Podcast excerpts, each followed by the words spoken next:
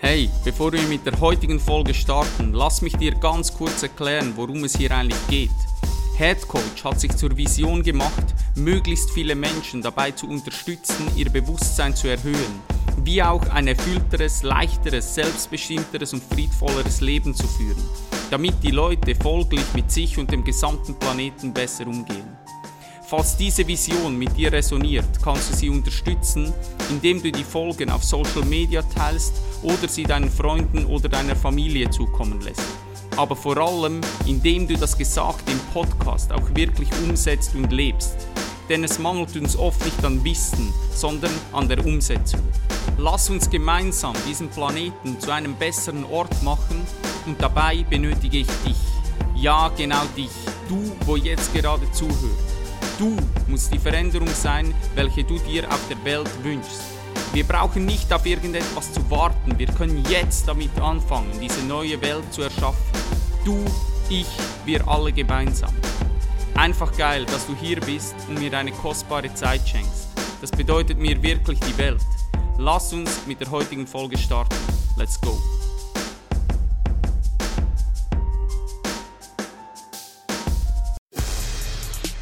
Welcome to the Head Coach Radio Podcast, the number one podcast for spirituality in sports and your daily grind. Glenn supports your transformation to the top. It's time for your own championship project. Listen to it, think about it, write it down, and win like a champion. Are you ready? Here we go.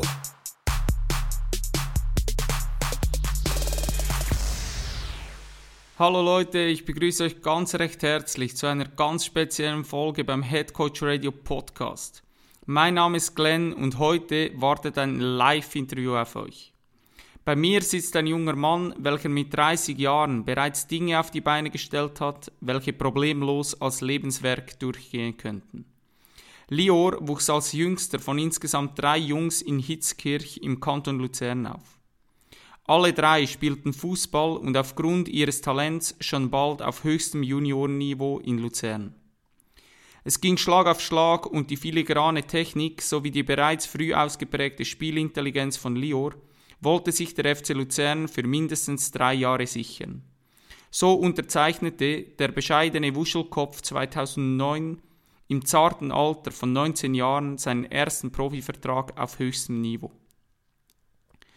Alle, wirklich alle Fußballexperten rechneten damit, dass Lior, der als eines der größten Nachwuchstalente der Schweiz galt, in den nächsten Jahren komplett durchstarten würde. Doch Lior löste seinen Profivertrag nur ein Jahr später nach dem Spiel im Zürcher Letzigrundstadion wieder auf. Seine damaligen Worte lauteten, es hat nicht nur mit dem Fußballgeschäft zu tun, ich könnte auch nie auf einer Bank arbeiten. Es war schlicht ein Grundsatzentscheid, besser auf mich zu hören und einen anderen Weg einzuschlagen. Einen anderen Weg schlug er ein, und was für einen. Bereits zwei Jahre vor seinem Aus im Fußball war sein Bruder Basil, sein bester Gesprächspartner und sein Vorbild an Krebs erkrankt. Als Lior auf Reisen durch Paris, Brüssel, Madrid und Buenos Aires war, verschlechterte sich der Zustand von seinem Bruder drastisch. Als Lior die Nachricht vernahm, war er 24 Stunden später am Bett seines todkranken Bruders. Kurz darauf verstarb Basil. Durch dieses tragische Ereignis verlor das Leben auf einen Schlag seine Selbstverständlichkeit. Ebenso verloren haben dadurch Lior und sein älterer Bruder Maurice ihre Ängste. Von nun an gab es für sie nichts mehr zu verlieren. Er und Maurice reisten ein halbes Jahr über den Balkan, die Türkei, besuchten Indonesien, Thailand, bevor sie schließlich Indien erreichten. Diese Reise prägt Lior bis heute. Die Schönheit der Welt, gekoppelt an die Dualität der düsteren Kehrseite, lernten Lior einiges. Schließlich schlossen die Brüder einen Pakt, dass sie dem Misslingen der Welt etwas entgegensetzen wollen, im Gedenken an ihren wundervollen, bewussten und achtsamen Bruder Basil. Am Strand von Goa fiel der Name Wasser für Wasser. Spulen wir ein paar Jahre vorwärts. Aus der Idee, hier in der Schweiz für Leitungswasser Geld zu verlangen, damit anderswo die Menschen Zugang zu sauberem Trinkwasser bekommen, wurde ein Unternehmen mit mehreren Festangestellten. Solltest du dich fragen, weshalb ein Mensch auf die Idee kommt, sich für Wasser einzusetzen, Hier ein paar Fakten. Fast 800 Millionen Menschen haben keinen Zugang zu sauberem Trinkwasser. 2,5 Milliarden müssen ohne sanitäre Grundversorgung auskommen. Jeden Tag sterben 10.000 Menschen an den Folgen von verunreinigtem Wasser mehr als an AIDS, Malaria, allen Kriegen und Verkehrsunfällen zusammen. 162 Liter pro Tag verbraucht der durchschnittliche Schweizer im Haushalt. 4200 Liter sind es täglich, wenn man das virtuelle Wasser berücksichtigt. Rund eine Milliarde Menschen weltweit müssen mit weniger als 20 Liter pro Tag auskommen. Alle acht Sekunden stirbt weltweit ein Kind infolge einer Krankheit, welche durch verunreinigtes Wasser hervorgerufen wurde. Drücke auf Pause und werde dir über diese Zahlen bewusst. Lior und sein Bruder Maurice konnten Wirten sowie später auch Firmen dafür gewinnen, Leitungswasser auszuschenken bzw. zu nutzen. Dafür stellten sie allen Beteiligten eigene Glaskaraffen zur Verfügung, welche sie über größere Umwege und mit Einsatz ihres Charmes kostenlos organisieren konnten. Auf jeder Karaffe ist ein Bild zu sehen, welches ihr Bruder Basil aus Indien einmal nach Hause gebracht hatte. Ein Mann, der aus Freude über den Monsun ein Rückwärtssalto absolviert. Im Februar 2013 reisten die beiden Brüder zum ersten Mal nach Sambia in die Hauptstadt Lusaka mit zwei Millionen Einwohnern und eilten dort von Büro zu Büro, um den Leuten ihre Mission erklären zu können. Schließlich hatten im selben Jahr 6000 Menschen sauberes Wasser und WFW finanzierte Einheimischen in der Hauptstadt kurz darauf sogar die Ausbildung zum Sanitärinstallateur. Immer mehr Restaurants und Unternehmen schlossen sich der Mission an und entschieden sich in ihren Sitzungen statt Flaschenwasser Hahnwasser aus den WFW-Karaffen zu konsumieren und Ende Monat dafür eine Pauschale an das Unternehmen zu überweisen.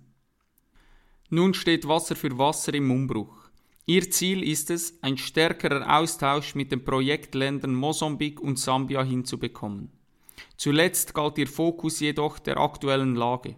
Somit stellten die Jungs ein Covid-19-Schutzkonzept für die Studierenden in Lusaka auf die Beine, welches ihnen erlaubt, ihre Ausbildung sicher fortsetzen zu können denn viele Schulen in Sambia konnten den regulären Schulbetrieb nach dem staatlich verordneten Lockdown wegen fehlender Schutz- und Hygienemaßnahmen nicht wie gewünscht fortführen.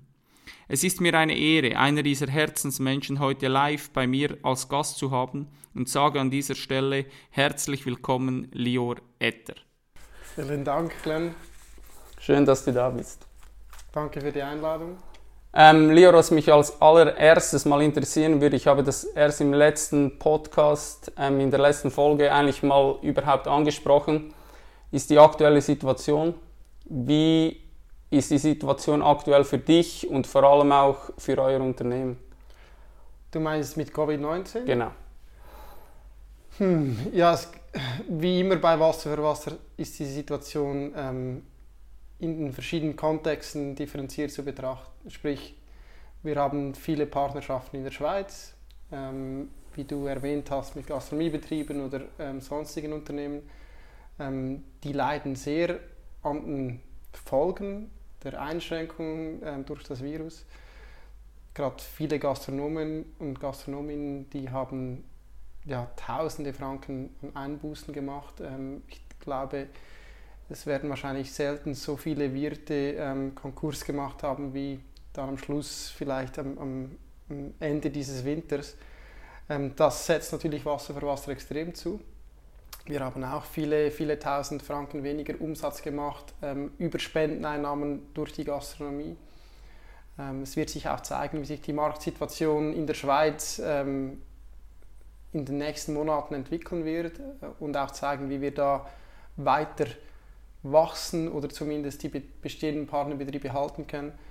Ähm, gleichzeitig ist es aber auch immer so, dass wenn solche Herausforderungen kommen, muss sich jedes Unternehmen und, und was für was ist ein, ein Social Enterprise oder eine Non-Profit-Organisation auch immer überlegen, was gibt es neu für Möglichkeiten, die aus dieser Situation jetzt entstehen.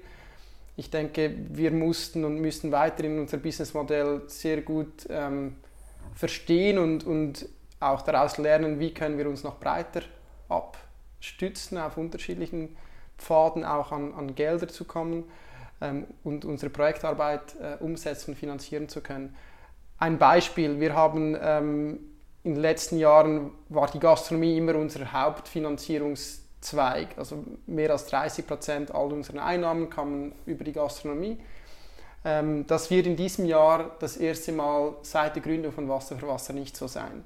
Also die Partnerschaften mit Büros, WF im Büro, ähm, werden die meisten Einnahmen generiert haben Ende 2020. Ähm, wir sind weiterhin eigentlich nicht sehr breit aufgestellt bei Kleinspendern oder auch in der Stiftungsarbeit, weil bisher absolut unser Fokus immer auf den sogenannten WF-Service-Leistungen ähm, gelegen hat. Sprich, wir wollten immer mit Unternehmen Services generieren, die einen Mehrwert ähm, schafft für das Unternehmen, indem dass sie auf Leitungswasser setzen, ökologisch ein ähm, Signal senden können, ihren Fußabdruck verbessern können und gleichzeitig Wasser anderswo zum Fließen bringen können. Ähm, das ist weiterhin unser Fokus, ähm, aber gerade in Zeiten wie diesen ähm, müssen wir uns überlegen, wie, wie kommen wir vielleicht noch an, an anderes Geld, wenn die Wirtschaft so sehr unter Druck ist. Die Schweiz ist ein Stiftungsland. Die Schweiz hat auch viele zahlungskräftige Einzelbürger und ich denke, das wird sicher ein zum Teil größerer Fokus auch von Wasser für Wasser werden, speziell um die nächsten Monate ähm, schad möglichst schadensfrei ähm, zu überwinden. Jetzt, wenn wir den Fokus wechseln auf unsere Projektgebiete in, in Afrika, das sind die Probleme noch einmal ganz anderer Natur. Ähm, in der Schweiz sprechen wir vor allem von wirtschaftlichen Aus Herausforderungen. Die können natürlich auch existenziell sein, sind es auch ähm, in, bei gewissen Partnerbetrieben von uns. Ähm, bei unserem Projekt oder in den Projektgebieten in, in Sambia und Mosambik geht es aber auf eine andere existenzielle Ebene. Da gibt es Menschen, die stehen wirklich kurz vor dem persönlichen Bankrott. Ähm, man muss sich vorstellen, nicht wenige Menschen in Projektgebieten, wo Wasser für Wasser bisher aktiv war, in großen Städten, in Sambia, in, in Mosambik, die verdienen 1,60 Dollar, 1,80 Dollar oder 1 Dollar pro Tag. Ähm, wenn sie denn können. Sprich, wenn sie Möglichkeit haben, auf die Straße zu gehen, vielleicht ihrem Tagesgeschäft nachzukommen. Das ist jetzt ähm, auch oder war zum Teil über Monate nicht möglich. Gleichzeitig ähm, grassiert eine horrende Inflation, also die, die Währungen, die lokalen Währungen ver verlieren an Wert. Ähm, so muss man plötzlich ein Drittel mehr für das Brot zahlen, hat aber kein Einkommen. Ich habe persönlich noch nie so viele Spenden gemacht, also abgesehen von Wasser für Wasser. Äh, mittlerweile haben wir ja auch viele persönliche Freundschaften geschlossen, nicht institutioneller Natur. Ähm, und das hat auch Morris und mich dazu bewegt, ähm, über die Gönnerschaft, die wir ja aufgebaut haben, als Institution mit Wasser für Wasser, Leute zu unterstützen, Leute, die wir kennen, vielleicht weil sie an der Rezeption gearbeitet haben, im Backpackers, wo wir Jahr, jahrelang ähm, logiert haben, oder Taxifahrer, die uns ähm, immer mit einem Strahlen vom, vom Flughafen abholen.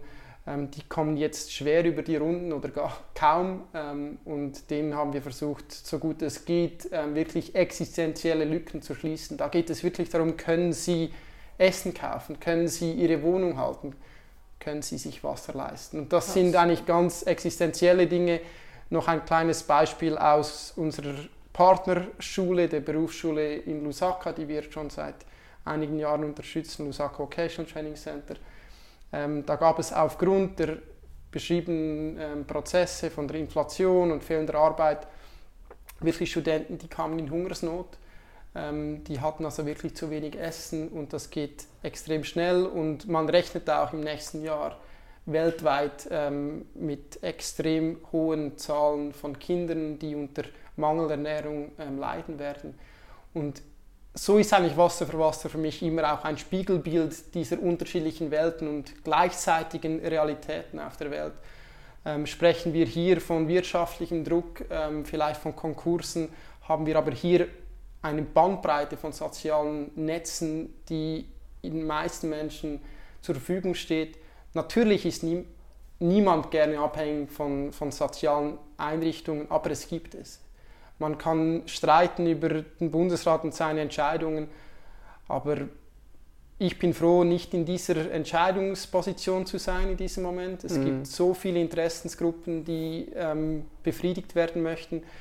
Ähm, aber man kann zum Beispiel nicht darüber streiten, dass es einfach Milliarden gibt, die zur Verfügung gestellt werden für Wirte, die eben nicht ähm, mehr wirten können oder für Unternehmen, der, deren Arbeit ausbleibt, ähm, Kurzarbeit oder Kredite ähm, mit kaum Zins oder mit wenig Zins werden zur Verfügung gestellt. Da gibt es wirklich viele Maßnahmen, die eigentlich unsere Wirtschaft ankurbeln oder irgendwie am Leben erhalten wird. Ähm, das ist nicht gegeben in ganz vielen ähm, Nationen der Welt und da sind Sambia und Mosambik nur zwei Beispiele von vielen weiteren Staaten auf der Welt. Und ich denke, das ist einmal mehr Grund zur Solidarität, ähm, auch zu denken, okay, es gibt existenzielle Bedrohungen auch in unseren Breitengraden, die, die wollen wir ernst nehmen, da wollen wir auch, wie es immer geht, darauf ähm, Einfluss nehmen, aber Wasser für Wasser ist, denke ich, auch immer eine Stimme für, für die Schwächsten ähm, und da wollen wir eben auch weiterhin ähm, unseren Beitrag leisten. Und ich denke, Covid-19 verschärft bestehende Probleme. Das sind nicht Probleme, die es vorher nicht gab, aber es akzentuiert und, und macht noch klarer sichtbar. Und wenn man sich vorstellt, dass man idealerweise 20, 30 Sekunden die Hände mit Seife wäscht, idealerweise vier, fünf Mal am Tag. Ähm, jetzt, wenn man kein Wasser hat und keine Seife, ist das natürlich schwierig. Und ich denke, das zeigt ganz plastisch an diesem einfachen Bild, wie wichtig der Zugang zu Wasser ist, wie wichtig ähm, Hygiene ist. Und da gibt es noch viel zu tun. Ja. Ich will mit dir unbedingt da noch tiefer dann reinspringen zu einem späteren Zeitpunkt. Ähm, und trotzdem möchte ich noch kurz zu Beginn den Loop öffnen zum Fußball. Mhm. Ich kenne deine Geschichte ja schon länger und als wir auch noch nicht groß Kontakt hatten, war ich immer begeistert von, von dieser Geschichte. Ich muss auch sagen, dass ich mittlerweile anders darauf blicke als noch vor ein paar Jahren, wo ich gedacht habe, das kann doch nicht sein. Ein Junge unterschreibt einen Profivertrag, alle träumen von diesem, ja, ja überhaupt diese Möglichkeit zu bekommen. Er bekommt sie und wirft wieder hin.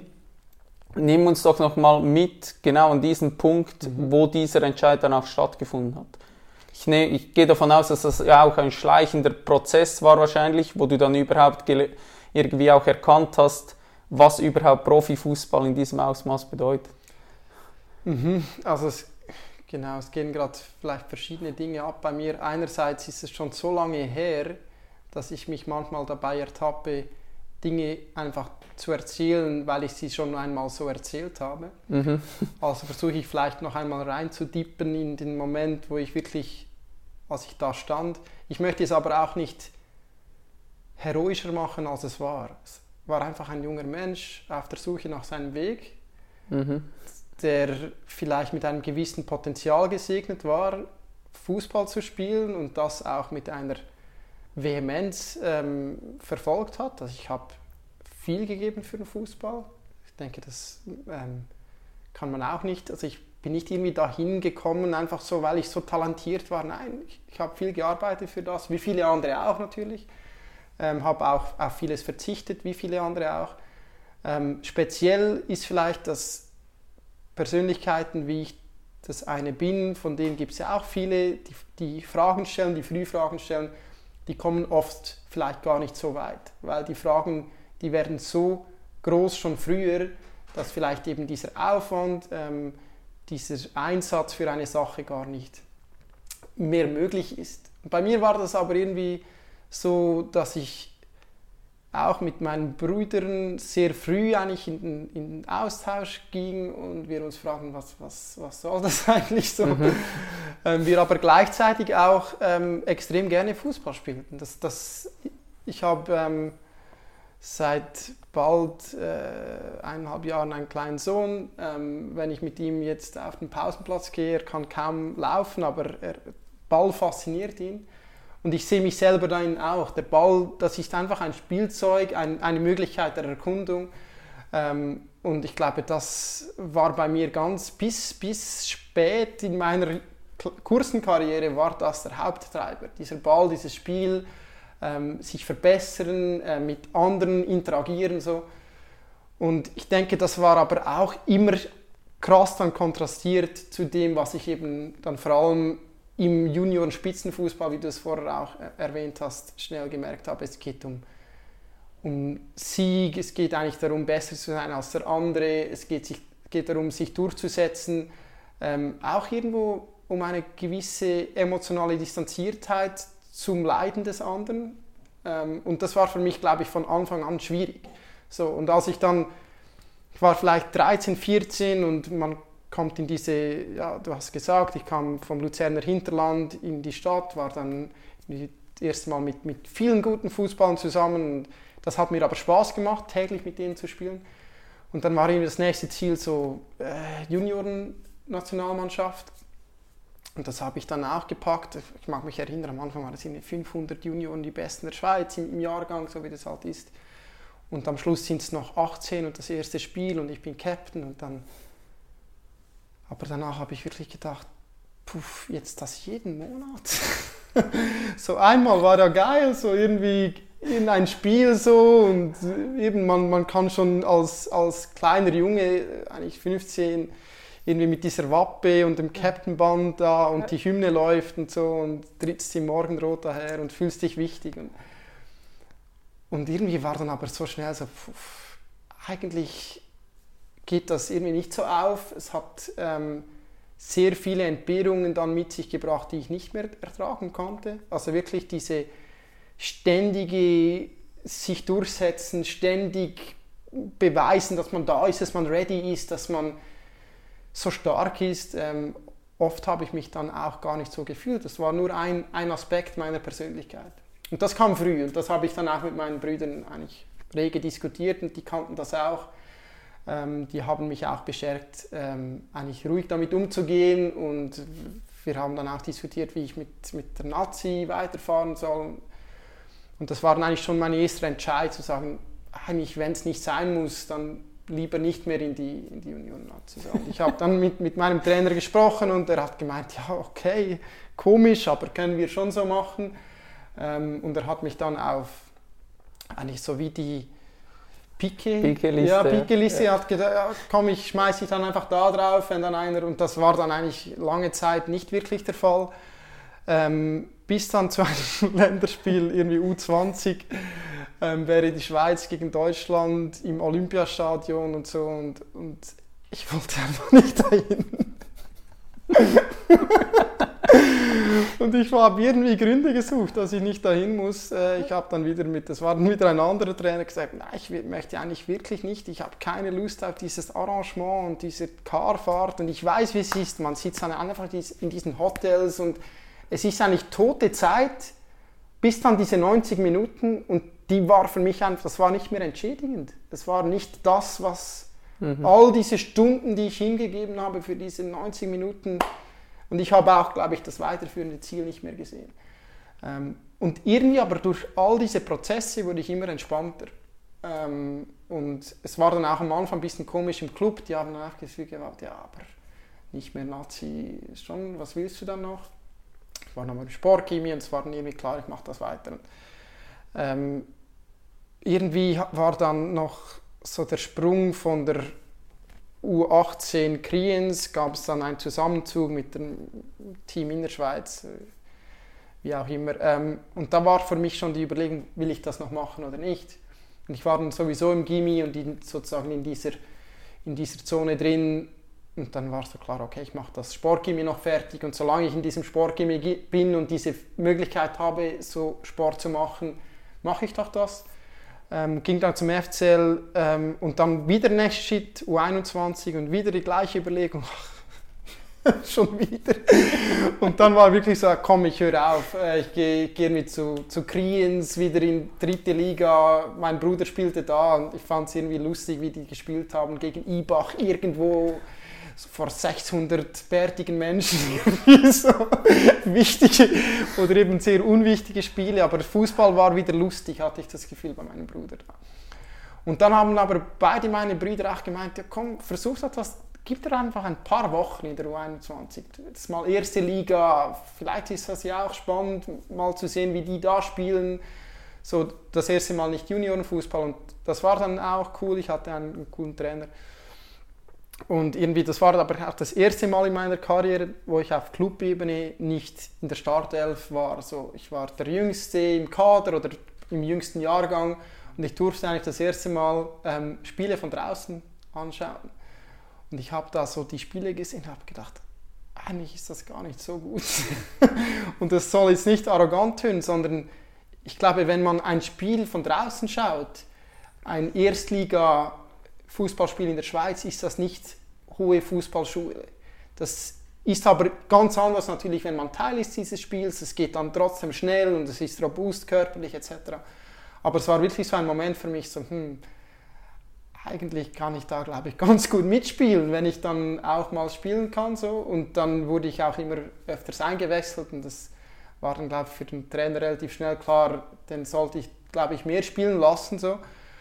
Ähm, und dann gab es wieder Verletzungspannen in der ersten Mannschaft und so kam ich eigentlich wirklich über lange Umwege und eigentlich von der Ersatzbank U21 ähm, dann aber wieder direkt eigentlich so, ja, der kann, der kann doch noch spielen, komm, versuchen wir mal. Und dann konnte ich in ein Trainingslager mit, ähm, mit der ersten Mannschaft und ich habe mich am Anfang dann wieder gefreut. Das muss ich wirklich sagen. Ich sagte, ah, das ist cool, wieder etwas Neues. Ich bin sehr neugierig auch. Schauen, wie ist das bei den Profis, wie, wie funktioniert so ein Trainingslager. Ähm, und ich durfte da mit und es war dann mein 19. Geburtstag, glaube ich, ja, ähm, war das dann in, ähm, im Winter 2009, ja, muss das sein. Mhm. Ja.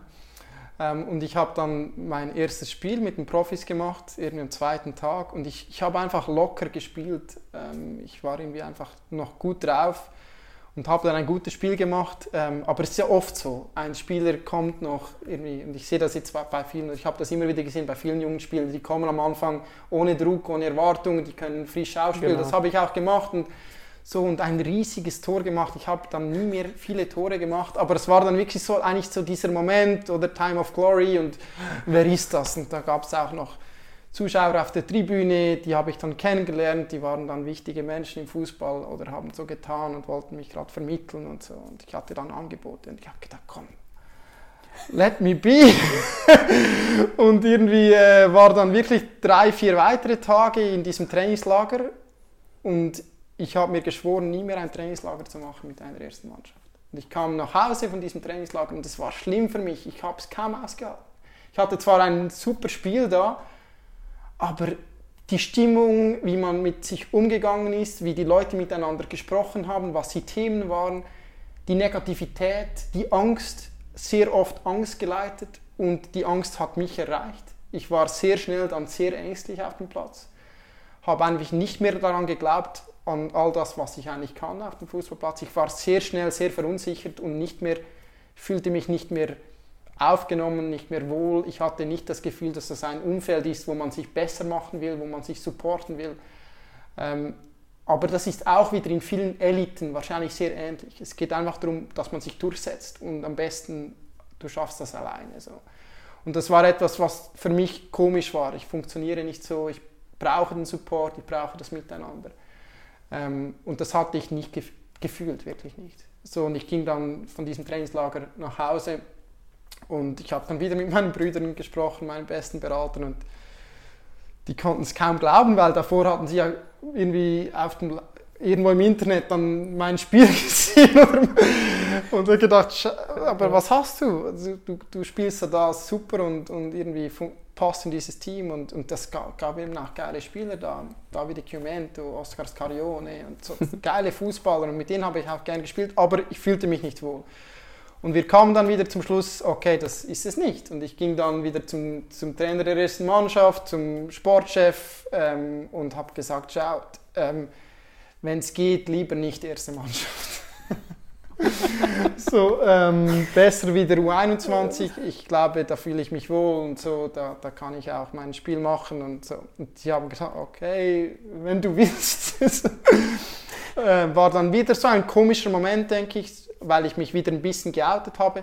Doch der Trainer in der U21-Mannschaft, der hat mich schon sehr gut gekannt und für ihn war das eigentlich nicht überraschend. Gemeint, okay, Business as usual, du kommst einfach wieder und wir, wir schauen schon, dass es irgendwie weitergeht. So. Ähm, und dann hat es aber im Verlauf der nächsten Monate wirklich wieder Verletzungssorgen gehabt in der ersten Mannschaft. Und dann, mag mich gut erinnern, war ich in der Schule, kam ein Anruf vom Sportchef und gesagt, hey Lior, wir brauchen dich wirklich und so, ähm, wäre toll, wenn du für die erste Mannschaft spielen könntest. Und dann habe ich gesagt, ja, okay, wann ist das Training? Ja, heute Abend Abschlusstraining. Okay. Und dann habe ich gerade gecheckt, ich bin in der Startelf und ich werde morgen wahrscheinlich mein Debüt geben. So, so und das war dann den, am nächsten Tag gegen, gegen IB, Altes Stadion Luzern. Ähm, wir waren, glaube ich, Zweitlässer oder so. Luzern war wirklich unter Druck. Ähm, IB war vorne mit dabei, aber das war so in der Zeit des ewigen Zweiten. Ähm, aber die waren, waren ein gutes Team wir waren ganz klar Underdogs und ich war dann in diesem Team, das schon viel Spannung, Abschiedssorgen und so. Und ich habe einfach gedacht, scheiß drauf, vielleicht ist es mein letztes Spiel. Und ich habe es auch wirklich so ge genommen von Anfang an. So, ich habe gedacht, ich genieße das jetzt und so. Ähm, und ich ging da wirklich raus und ich habe dann auch ein gutes Spiel gemacht, ähm, war dann gerade im Team der Runde und so. Und wieder im nächsten Tag halt große Zeitungsartikel, so dieses ja, das, das Talent und ähm, war auch wieder so ein Moment, wo ich das genossen habe, ähm, aber auch schnell wieder gemerkt habe, irgendwie ist das komisch. Es kommt jetzt wieder schon der nächste, die nächste Erwartung. So. Ähm, und das war für mich schwierig. Ich habe dann innerhalb von einer Woche gerade drei Spiele gemacht mit der ersten Mannschaft. Im letzten Spiel habe ich äh, Ricardo Cabanas so oft umgesiebelt, dass ich. ja, das war dann auch ja, wie auch immer. Ich war dann froh, dass ich vor der Pause raus durfte und dann wieder gewisse Ruhe hatte von der Super League.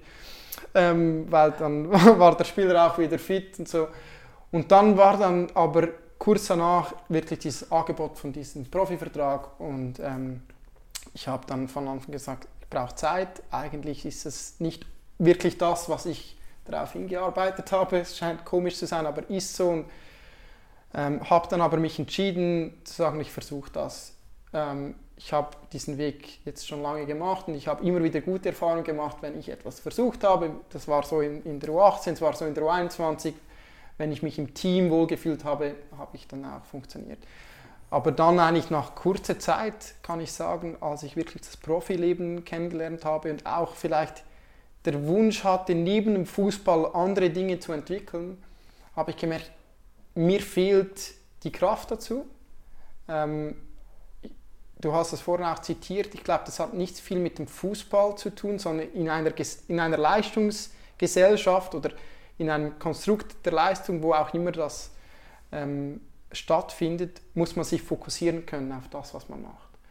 Und da muss man kein Aber nachschieben, sondern da muss das dein Mittelpunkt sein. Und das war für mich, glaube ich, im Fußball, wie ich jetzt durch diese lange Geschichte auch geschildert habe, früh nicht mehr der Fall. Es war klar, dass ich ein Aber hatte. Und ich wusste noch nicht, was das ist, weil ich war ja noch so jung und ich, das ist ja bei ganz vielen Spitzensportlern so. Die kommen da rein und, und man wächst in das rein, ohne dass man überhaupt diese Persönlichkeitsentwicklung macht. Und ich glaube eben die Jahre von 15 bis 25 oder 30, da passiert ganz viel. Und das spürte ich auch, bei mir läuft etwas, ich habe da vielleicht eine für mich passende Anekdote. Ähm, ich habe mich dann wirklich sehr für Literatur und Philosophie ähm, interessiert zu dieser Zeit, also immer noch. Und das sind dann schon zum Teil diametral entgegengesetzte Richtungen, ähm, wo das vielleicht auch einem hinschlägt. Ich habe zum Beispiel Hermann Hesse zu dieser Zeit viel gelesen, das ist so der, der träumerische Autor von, von dem Ich, der Ich-Entdeckung, ähm, hat auch Indien sehr geliebt, hat auch ein Buch geschrieben, Siddhartha, sehr lesenswert, ähm, und hat zum Beispiel auch ein Buch geschrieben, Unter dem Rad. Und das ist eigentlich die Geschichte eines ähm, intelligenten jungen Knaben, der irgendwie ähm, aus seiner Familie entwächst, weil er ähm, ja, bessere Schulnoten hat oder mehr Kapazität und geht dann ins Internat und ist eigentlich sehr, sehr gut in der Schule, kann aber mit diesem Druck nicht umgehen, kommt eben unter die Räder ähm, und am Schluss macht er Selbstmord. Das ist eigentlich die traurige Geschichte von Unterm Rad. Und ich lese dieses Buch. Ähm, wir haben ein Auswärtsspiel in Neuenburg. Ähm und ich lese das so, weil man hat da immer so viel Zeit und ich lese dieses Buch und ich, ich befasse mich mit dieser Selbstsuche dieses jungen Menschen so. Ich denke so, was mache ich eigentlich hier in diesem Hotel und nachher auf diesem Plastikplatz Fußball spielen und ich, ich spiele ja wahrscheinlich eh nicht. Also heißt dann nach 45 Minuten muss ich dann einlaufen und es war wirklich so, ab 60 Minuten musste ich meistens einlaufen, weil ich war so zwölfte Mann. Immer kurz vor der Einwechslung so. Und ich habe einfach gehofft, hoffentlich bringt mich dieser Trainer heute nicht auf den Platz. Ich war so an einem anderen Ort. Auch in einer wirklich anderen Energie zu Hause. Als dieser Energie des sich durchsetzen, ähm, auch Aggression ist und war für mich immer etwas, was ich unnatürlich empfand. Ich musste das aufbauen ich trage das nicht unbedingt. Ähm, und das ist ein Fußball ist auch ein Kampfsport. Ähm, und das war für mich schwierig. Und das hatte ich als Profi noch viel mehr. Ich konnte mich nicht immer pushen. Und da hast du aber 10.000, 15.000 Leute, die erwarten das. Und ich hatte wirklich Spiele, zum Beispiel einmal in St. Gallen, da wurde ich eingewechselt und das geile Stadion war ausverkauft, volle Stimmung. Ich war neben mir, ich habe mich beobachtet, aber ich war nicht in diesem Spiel. Ich wollte nicht, ich konnte nicht so. Und das in der Summe war für mich dann klar, du bist kein Fußballprofi. Du bist einfach kein Gladiator oder du kannst dich nicht mit diesem Sport so vereinen und du, also ciao, geht nicht mehr. Und, und ich, ich habe wirklich gelitten in dieser Zeit, weil, wie du sagst, es ist ein, ein, ein Traum und dieser Traum hat auch in mir gelebt. Und ich habe gedacht, das hast ja alles, aber ich habe gemerkt, nee, ich habe nicht, was ich brauche. Und ich habe das dann wieder mit meinen Brüdern besprochen und der Basil, der eine Bruder, war dann der Erste, der gesagt ja, dann hör doch auf. Und ich war schockiert, als er das so ausgedrückt Aha. hat. Ja, was meinst du? Ja, also wenn du nicht willst, morgen musst du nicht ins Training. Das, du hast zwar einen Vertrag, aber auch diesen Vertrag kannst du auflösen. Das hat, du hast keine Verpflichtung. Und das war so der Moment der Klarheit, so, ich muss nicht. Und dann war das wie Ballast von mir, es war klar, ähm, ich ging zum Sportchef, Sportchef hat gesagt, okay, überrascht mich nicht mehr so sehr, aber du musst dir bewusst sein, das wird hohe Wellen schlagen, wenn du aufhörst. Die Leute werden denken, was... Und ich habe gedacht, was, warum? Ich habe kaum gespielt, ich habe irgendwie knapp 30 Super League-Spiele, da wird sich doch niemand um diesen, dieses verlorene Talent kümmern. Ähm, aber er sollte Recht behalten im Sinne von diesem natürlich Mikrokosmos, Fußball, Medien.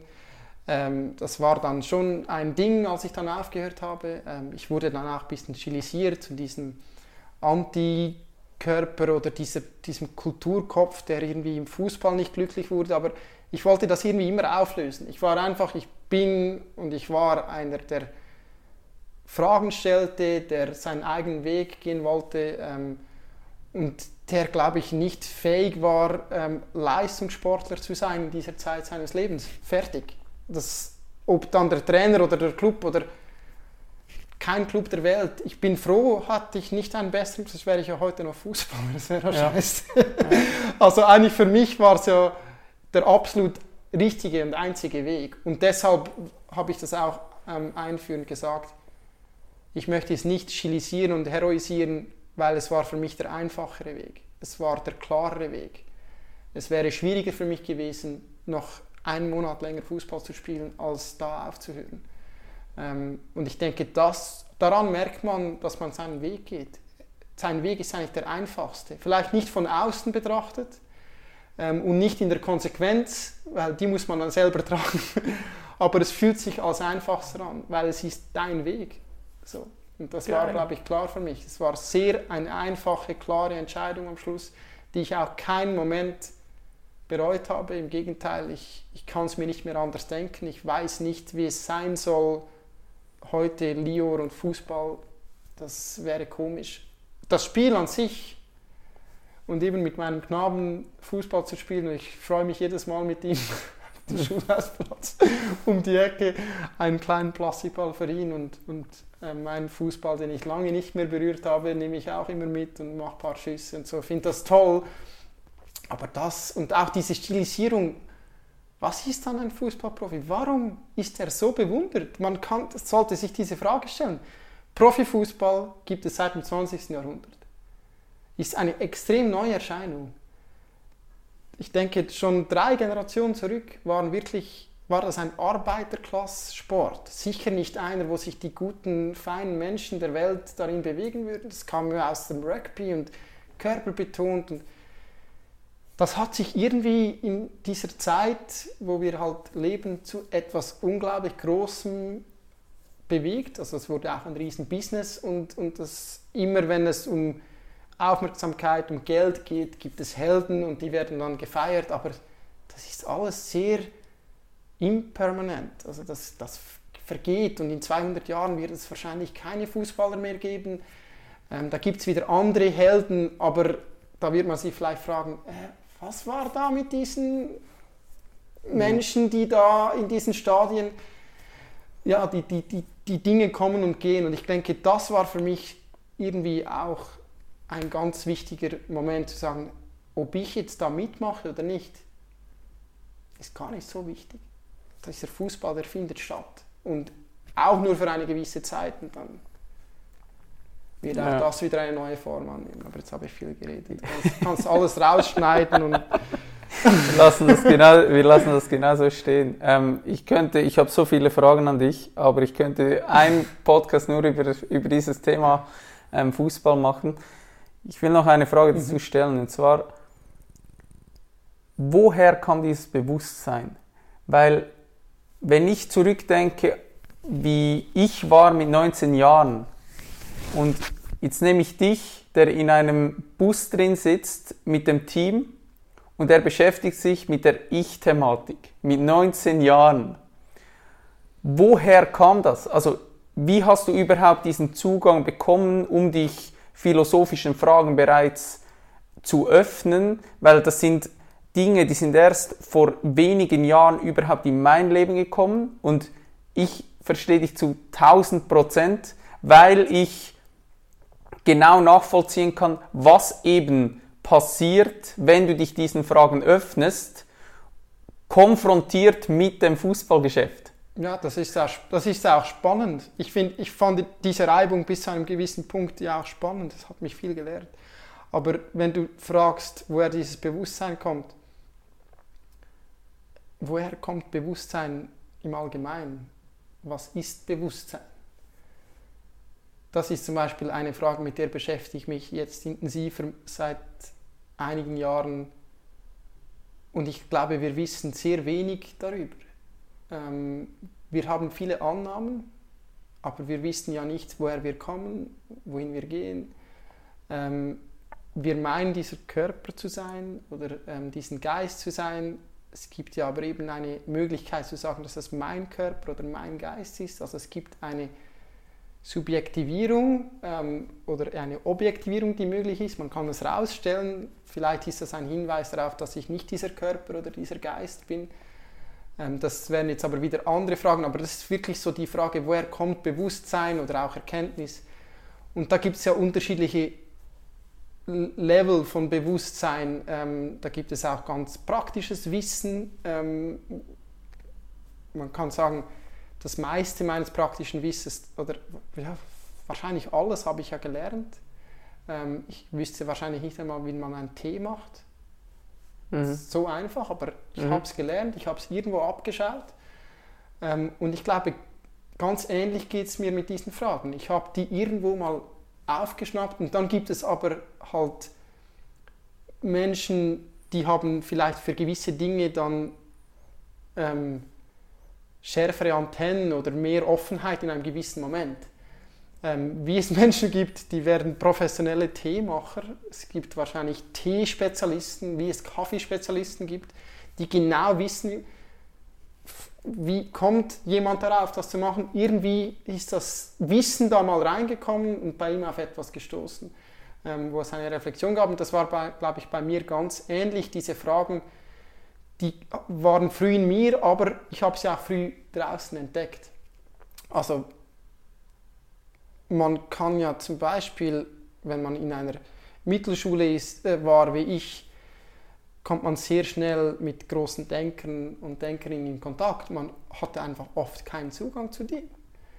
Ähm, aber wahrscheinlich haben wir schon mit 13, 14 von, von Sokrates oder so das erste Mal gehört. Doch, wer ist das? Ich meine, und ich denke, das war vielleicht bei mir sicher stark so, ähm, dass ich sehr offen war, diesen Fragen nachzugehen. Aber da ist auch eine tief philosophische Frage. Ähm, zum Beispiel die alten Griechen, die haben ja unterschieden a priori oder a posteriori, also hat man etwas schon vor der Geburt dabei. Jetzt die Genetiker heute würden sagen, das wäre ein Teil der Gene. Oder ist es durch ähm, die Erfahrung, durch das Wissen dazugekommen? Das ist wahrscheinlich ein, eine Wechselwirkung. Ähm, wieder auf genetischer Ebene kann man heute nachweisen, dass man Gene verändern kann, dass man die DNA verändern kann durch gewisse Verhaltensweisen. Wir sind also auch in der ständigen Veränderung. Aber ich schweife ab. Wenn ich zurückkomme zu dieser Frage, würde ich sagen, ich war in einem Umfeld, wo diese Dinge präsent waren und ich war offen, diese wahrzunehmen. Also meine Eltern zum Beispiel, die sind, äh, die, die waren, sind oder waren beide KünstlerInnen. Ähm, meine Mama hat dann diese Karriere weniger verfolgen können. Sie war dann leidenschaftliche Mutter, wo es aber auch viel Möglichkeit gibt für Reflexion. Mhm.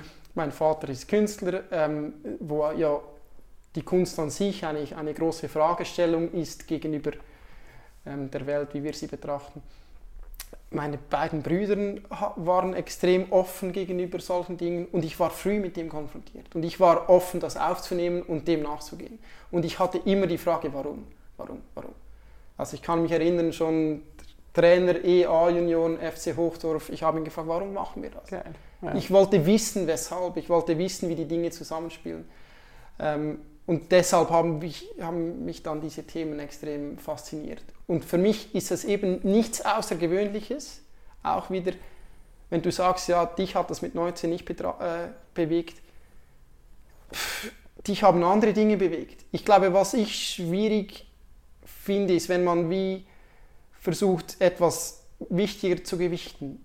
Ich war einfach in einer gewissen Schicht, wo dieses Bewusstsein absolut untervertreten ist. Mhm. Im Fußball war das sogar Bedrohung. Also viele Trainer haben mir gesagt, entweder Fußball oder nichts. Aber es gibt ganz viele andere, sagen wir mal, soziale Schichten oder, oder Gruppen von Menschen, die sich mit diesen Fragen auseinanderstellen. Die müssen auch nicht intellektualisiert sein. Es gibt auch auf einer ganz profanen Ebene diese Warum-Frage. Mhm. Äh, und ich glaube auch jedes Kind zum Beispiel trägt das schon für mich ist das einfach das, was ich heute sage, ist das, das was mich antreibt. Ich habe einen Satz von mhm. dir gelesen, was das Bewusstsein betrifft. Mhm. Dann hast du gesagt, bewusster zu leben bedeutet für mich stärker, meine Möglichkeiten und Grenzen zu spüren und nicht einfach das zu tun, wo ich etwas verkörpere und einem Bild gerecht werden muss. Mhm. Und ich persönlich, vielleicht um bei diesem Bewusstsein zu bleiben, mhm. Du hast gesagt, eben, dass du das gar nicht groß vergleichen möchtest. Ich habe einfach das Gefühl oder die Erkenntnis für mich persönlich daraus gezogen, dass ich sage, genau dieses Bewusstsein, wo du angesprochen hast, wenn du mal die Erfahrung gemacht hast und über das Bewusstsein verfügst, dass du eben nicht dein Körper bist, nicht deine Gedanken, nicht deine Emotionen, dass du in diese Beobachterrolle springen kannst, dass du dadurch weniger leidest. Also ich hatte das Gefühl, mein Leben wurde um einiges einfacher. Und für mich wäre es auch immer spannend, nochmals in den Spitzensport als Spieler zurückzugehen und von einem Trainer vielleicht Zugang zu bekommen zu diesen Thematiken, was das auslösen würde für eine gewisse Lockerheit. Weil zum Beispiel mir hat das extrem ich habe eigentlich immer in Drucksituationen, war ich so verkrampft, dass genau diese Lockerheit, was eigentlich dieses Spiel auszeichnet, komm, wir gehen auf den Fußballplatz mhm. oder das, was dir jetzt mit einem, mit einem kleinen Spaß macht, einfach aus Spaß Fußball zu spielen, wegen diesem Ball, wegen mhm. dem ganzen Spiel, einfach nur pure Freude. Aber dieses Spiel oder allgemein Spitzensport, das wird halt so aufgebaut auf, auf meiner Meinung nach auch falschen Werten. Es ist Druck da, was du hast das beim Kaffee gesagt, das werde ich wahrscheinlich mein Leben lang nicht vergessen. Du hast gesagt, irgendwie aktuell hätte ich sogar Mühe, gegen jemanden Tennis zu spielen, weil ich, ich will nicht gewinnen, ich will nicht einer anderen Person das Gefühl vom Verlieren geben oder über einer anderen Person zu stehen. Ich sehe den Sinn nicht dahinter zu gewinnen. Und ich persönlich habe einfach das Gefühl, wenn dieses Bewusstsein eben da wäre, dann könntest du vielleicht diesen Spitzensport allgemein einfach wieder mehr an die Essenz zurückführen, um was es da eigentlich geht. Weil mittlerweile bist du meiner Meinung nach komplett weg vom eigentlichen Gedanken des Spiels. Ja, das, ich verstehe das und ich habe diesen Weg auch gemacht. Ich habe auch gedacht, was hätte ich, wenn ich schon früher vielleicht noch zwei, drei Techniken gelernt hätte, mit Dingen umzugehen. Aber ich glaube, für mich ist, ist das nicht der spannende Weg. Und ich sage dir warum. Der Fußball ist gut so, wie er ist. Und er ist auch in diesem abstrusen Kontext, wie er sich jetzt bewegt, der, der verändert sich schon, der macht schon seinen Weg. Aber wie soll ich sagen? Hast du da so ein Urvertrauen, dass du sagst, es ist genau wie es sein muss? So? Absolut. Ja. Also ich würde jetzt sagen, lassen wir doch den Fußball sein. Ja. ja. Aber da, wo wir da, da, wo du sprichst, oder davon, wo, wo ich gesagt habe, ich hätte Mühe, Tennis zu spielen, oder eben zum Beispiel beim Fußball habe ich auch etwas bei mir bemerkt. Ähm, ich, hat, ich hatte es geliebt, Leuten den Ball zwischen den Beinen zu spielen, weil es ist ein Zeichen eigentlich des Triumphs und der, der Überlegenheit. Du kannst den anderen sogar noch blamieren und du bist an ihm vorbei, du hast ein Spielerchen vor dem, was, whatever. Aber der Spaß geht vor allem, natürlich geht es auch, es ist da extrem viel Kognition, die es braucht und Wachheit, Konzentration, du musst einen Moment erwischen, Technik, all das, das ist natürlich schön, aber wäre das auch wertvoll, wenn dieser, dieses Gefühl der Überlegenheit nicht kommt? Ist nicht auch das der Treiber? Und wenn das dich nicht mehr antreibt, dann ist Spitzensport nicht mehr interessant. Und ich glaube, also wenn das wahrlich äh, entwickelte Menschen, die, die haben kein Bedürfnis mehr für Spitzensport. Gibt keinen Sinn mehr. Ist auch okay. Weil bis dahin, oder ich habe es jetzt ist vielleicht zu gewertet, Menschen, die sich dahin entwickeln, die dahin, darin einen, einen Wert für sich erkennen, in der, in eben, im, im Nicht-Competen, im Nicht-Gewinnen. Mhm. Und deshalb, ich denke, das andere ist die Nutzung alter Techniken für die Leistungssteigerung. Mhm. Hat seinen Wert. Mache ich zu gewissen Graden auch für meine Arbeit bei Wasser für Wasser. Aber da gibt es wie noch einen anderen Plane. Und da gibt es gar kein Ziel. Da muss ja nur sein. Und im Sein gibt es ja kein besser werden. Da gibt es ja kein Gewinnen wollen. Da gibt es kein etwas verändern wollen. Und deshalb würde ich sagen, wenn wir auf diese Ebene im Gespräch gehen, lassen wir doch den Fußball so sein. Wir können uns überlegen, wie können wir als Weltgemeinschaft solidarisch miteinander werden, wie können wir miteinander, wie können wir einander mehr helfen, unser Potenzial auszuschöpfen. So. Aber im Sport bleibt der Gedanke oder der Wille zum Sieg der Treiber. Mhm. Falls der wegfällt, ist der Sport nicht mehr dein Gebiet. Ja. Und dann ist es aber auch okay. Es gibt da ganz viele, die gehen noch in dieses Gebiet und die brauchen das und die sind da glücklich und die sollen das machen. Vielleicht gibt es da auch Menschen, die ihnen einmal sagen, ich habe es gesehen. Ich habe dir vorhin gesagt, wenn Klopp Mourinho 10.000 Mal dann besiegt hat, irgendwann ist vielleicht auch nicht mehr interessant.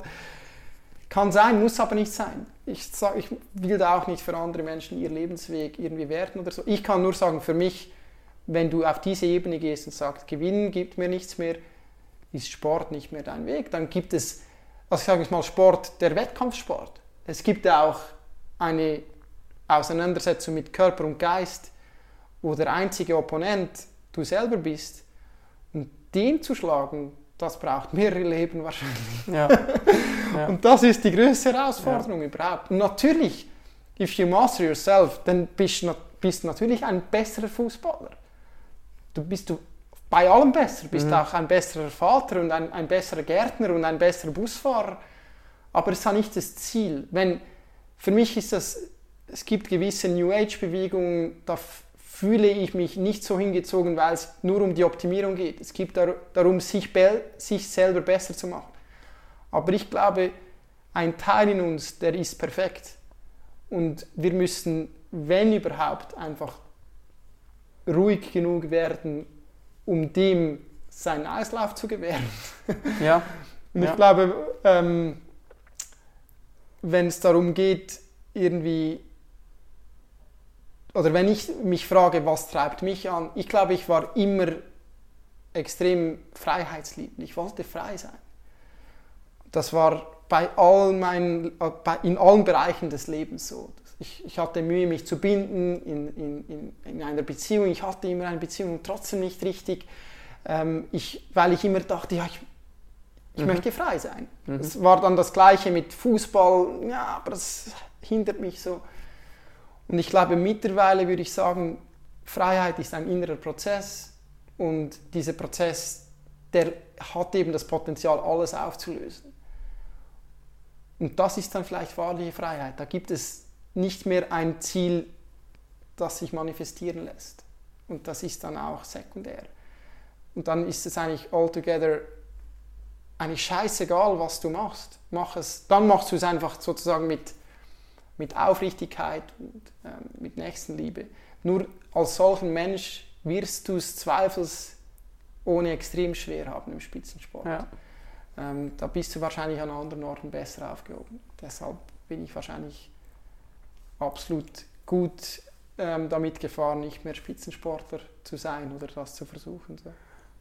Du hast so durch die Blume ein paar Sachen durchsickern lassen, was mich zur nächsten Frage bringt. Und zwar, was ich sehr gerne von dir wissen würde, ist, wie würdest du das Schulsystem neu gestalten, wenn du die Möglichkeit hättest? Also was würdest du da verändern und wie würde so Liors Mhm. Schule 2.0 ausschauen?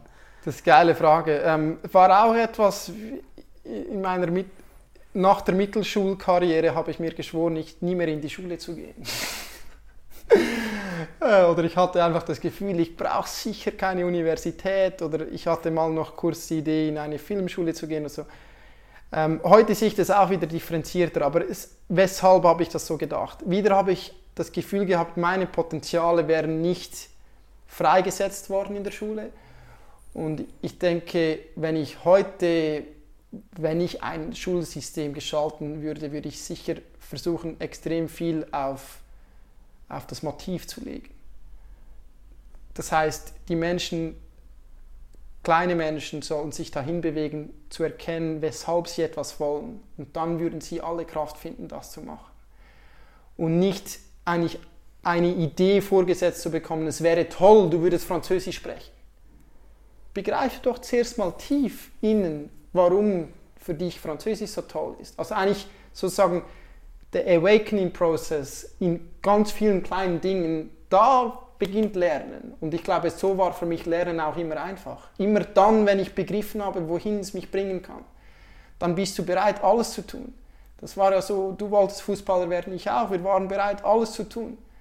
Und dann bist du da und dann merkst du vielleicht, okay, ich brauche etwas anderes, aber das innere Begreifen, weshalb du etwas brauchst und weshalb es dich als Mensch weiterbringt. Und das bringt dich dann eigentlich zur Urfrage, was, weshalb leben wir eigentlich? Und ich denke, das ist dann eben die große Frage, die sich wahrscheinlich jeder Mensch dann für sich selber stellen soll, vielleicht schon zu werden. Vielleicht stellt er sich dann das irgendeinmal. Und ich meine, meine Schule würde wahrscheinlich darauf hinzielen, dass sich Menschen mit dieser Frage auseinandersetzen. Aber, jetzt kommt das große Aber. Heute bin ich der Überzeugung, dass auch jedes Schulsystem wieder Möglichkeiten bietet, eben Dinge zu lernen, die man sonst nicht lernt. Ich habe ja in, in dieser Schule vielleicht nicht Französisch gelernt, aber mit Dingen umzugehen, die mich stören. Frustration. Ähm, wie funktionieren Dynamiken in Gruppen. Ich meine, Mhm. die Frage ist immer, was lernt man? Ja, Ich war im Französischunterricht, aber ich habe ganz andere Dinge gelernt Mhm. als Französisch. Und ich, wenn man das Leben ein bisschen holistischer betrachtet und eben nicht immer das Resultat, das ja immer intersubjektive Wichtigkeit hat, wenn man das Resultat mal weglässt und sagt, das Sein ist das Leben, Mhm. ist jede Schule gut. Weil jede Schule gibt dir Möglichkeiten. weil du die Erfahrung im Moment machen kannst. Genau, du kannst die Erfahrung im Moment machen. Wenn es dich an eine Grenze bringt, gut, weil die Grenze wird dich lernen. Ja. Und deshalb bin ich heute nicht mehr der große Verfechter von neuen Systemen, obwohl es das auch braucht und die wird es ja auch geben. Auch da bin ich heute einfach der Meinung, dass das im Fluss ist. Klar, durch progressive Menschen, die Vorstöße machen, die Ideen bringen, aber auch diese Ideen, die sind vielleicht noch weiter zurück. Diese Menschen sind dann vielleicht nur Ausdrücke von Ideen, die sowieso Mhm. da sind. Mhm. Geil. Geil, ja. Ähm, so, ich würde, könnte das auch noch übersetzen auf Unternehmertum. Auch da gibt es ja auch Ideen, ähm, wie man vielleicht ein Unternehmen führen kann. Und wenn man vielleicht Unternehmensstrukturen anschaut von 18. Jahr, Jahrhundert mit den klassischen Arbeitern und den, den äh, Großgrundbesitzern oder Industriebesitz, Fabrikbesitzern, ist es sicher ein ganz anderes Verhältnis heute, ähm, dass ich zum Beispiel ich zu meinen Angestellten habe. Ähm, und das bin ja nur, ich bin nur Teil eines Prozesses. Mhm. Und die Chance eines jeden Menschen, eines jeder, einer jeden Generation ist wahrzunehmen, was im Moment möglich ist. Und da beginnt wieder Bewusstsein. Bewusstsein ist für mich nichts anderes als wahrzunehmen, was möglich ist, im Moment, im Kontext. Und wieder auf die Schule übertrag, übertragen, braucht es ganz viele wache Menschen in ganz vielen Orten der Welt, die erkennen, was in einem Moment möglich ist, um die Klasse in einem gewissen Moment weiterzubringen, um die Schule als Ganzes weiterzubringen. Das ist ein ständiger Prozess. Ich glaube nicht daran, dass es ein System gibt, das jetzt funktioniert für immer, sondern ein System funktioniert jetzt und jetzt schon wieder nicht, weil es hat sich ja schon wieder verändert. Also sind wir alle im, im ständigen Fluss. Also gibt es auch nicht mehr diese Arena-mäßigen Debatten von du hast keine Mhm. Ahnung, und du, sondern eigentlich mein Wunsch wäre da viel mehr, dass man immer wieder zusammenschaut und schaut, was ist möglich im Moment. Und da gibt es auch, braucht man ganz viel Offenheit gegenüber seinen eigenen Grenzen. Ähm, man ist selber leider nie so weit entwickelt, wie man es gerne hätte. Ja, und das ist auf die eine Seite ja auch gut, Mhm. äh, weil du irgendwo dadurch ja diesen Antrieb bekommst. Mhm. Ich persönlich bin auch der Meinung, dass du eine gewisse Unzufriedenheit brauchst, um überhaupt aktiv zu werden, so.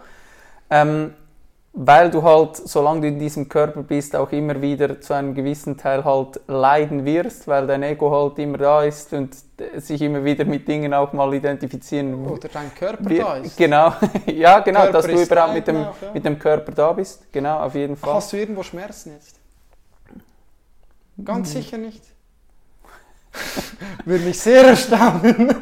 Ein Körper ganz ohne Schmerzen gibt es wahrscheinlich kaum. Selten. Also was ich damit sagen will, ist so, irgendwo, Du kannst mir sagen, ich solle die Zehenspitzen anfassen. dann hast du Schmerzen. ja, irgendwo im Körper gibt es Ja.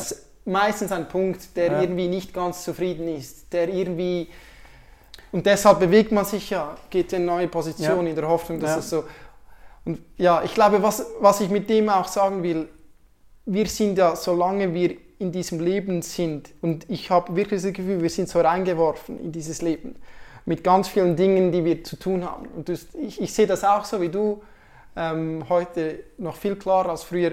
Und deshalb war Fußball für mich auch so eine tolle Herausforderung. Und ich würde sagen, dass ich aufgehört habe, war wie Mission Accompli- Mission Accomplished. So, okay, du hast es geschafft, du hast deinen Weg da gemacht, du hast aber gewisse Dinge, die ich im Fußball nicht fertig gemacht habe, die muss ich jetzt an einem anderen Ort weiterführen. Ja, du bekommst, da bin ich auch der Meinung, dass sobald du etwas wegschiebst, so eine Aufgabe, die dir das Leben gibt, Sie kommt wieder. die kommt wieder halt in einer anderen Form, bis du bereit bist, hinzuschauen und diese aufzulösen. Genau. Das ist definitiv so. Und das ist ja sehr oft auch schmerzhaft. ja, ja, Weil das bedeutet Fall, ja, zu, seine eigene Komfortzone zu verlassen, zu merken, ah, das kann ich noch nicht. Und ich glaube, das ist zum Beispiel etwas, das habe ich sicher extrem gelernt. Und das war für mich im Fußball sehr schwierig und man sieht es auch ähm, bei vielen Spielern, dass die kommen mit einer gewissen Art und Weise Fußball zu spielen als junge Spieler, zum Beispiel in eine erste Liga. Und dann stagnieren sie. Und das hat sehr oft damit zu tun. Und beim Fußball ist es eben einfach sehr plastisch. Das ist bei vielen Menschen so, mhm. Dass sie nicht mehr weiter Schüler bleiben. Sie sind jetzt eigentlich ständig immer am Abrufen, was sie schon können. Weil sie trauen sich nicht mehr auf dieses Feld. Und das war für mich zum Beispiel wirklich krass. Ähm, mein linker Fuß, der war wirklich mehr zum Stehen als zum Spielen. Und ich wollte das aber unbedingt verbessern, auch als ich in die erste Mannschaft kam. Ich ging dann immer wieder mal auch, wenn es so Übungen gab, proaktiv wollte ich mit links flanken und natürlich mhm. nicht ganz so gut. Und da gibt es keinen Space für das. Du wirst fertig gemacht, du wirst ausgelacht. Es gibt keine positive Fehlerkultur. Ähm, und das ist aber nicht im Fußball so. Diese positive Fehlerkultur, die fehlt auch in einem drin. Weil wieder am Schluss, ich hätte ja ganz sicher noch lange diese Flanken machen können. Aber ich konnte selber nicht ertragen, dass ich es nicht kann. Mhm. Und dass ich diesen Schmähungen ausgesetzt war, dass Leute gedacht haben, der kann ja nicht flanken mit links.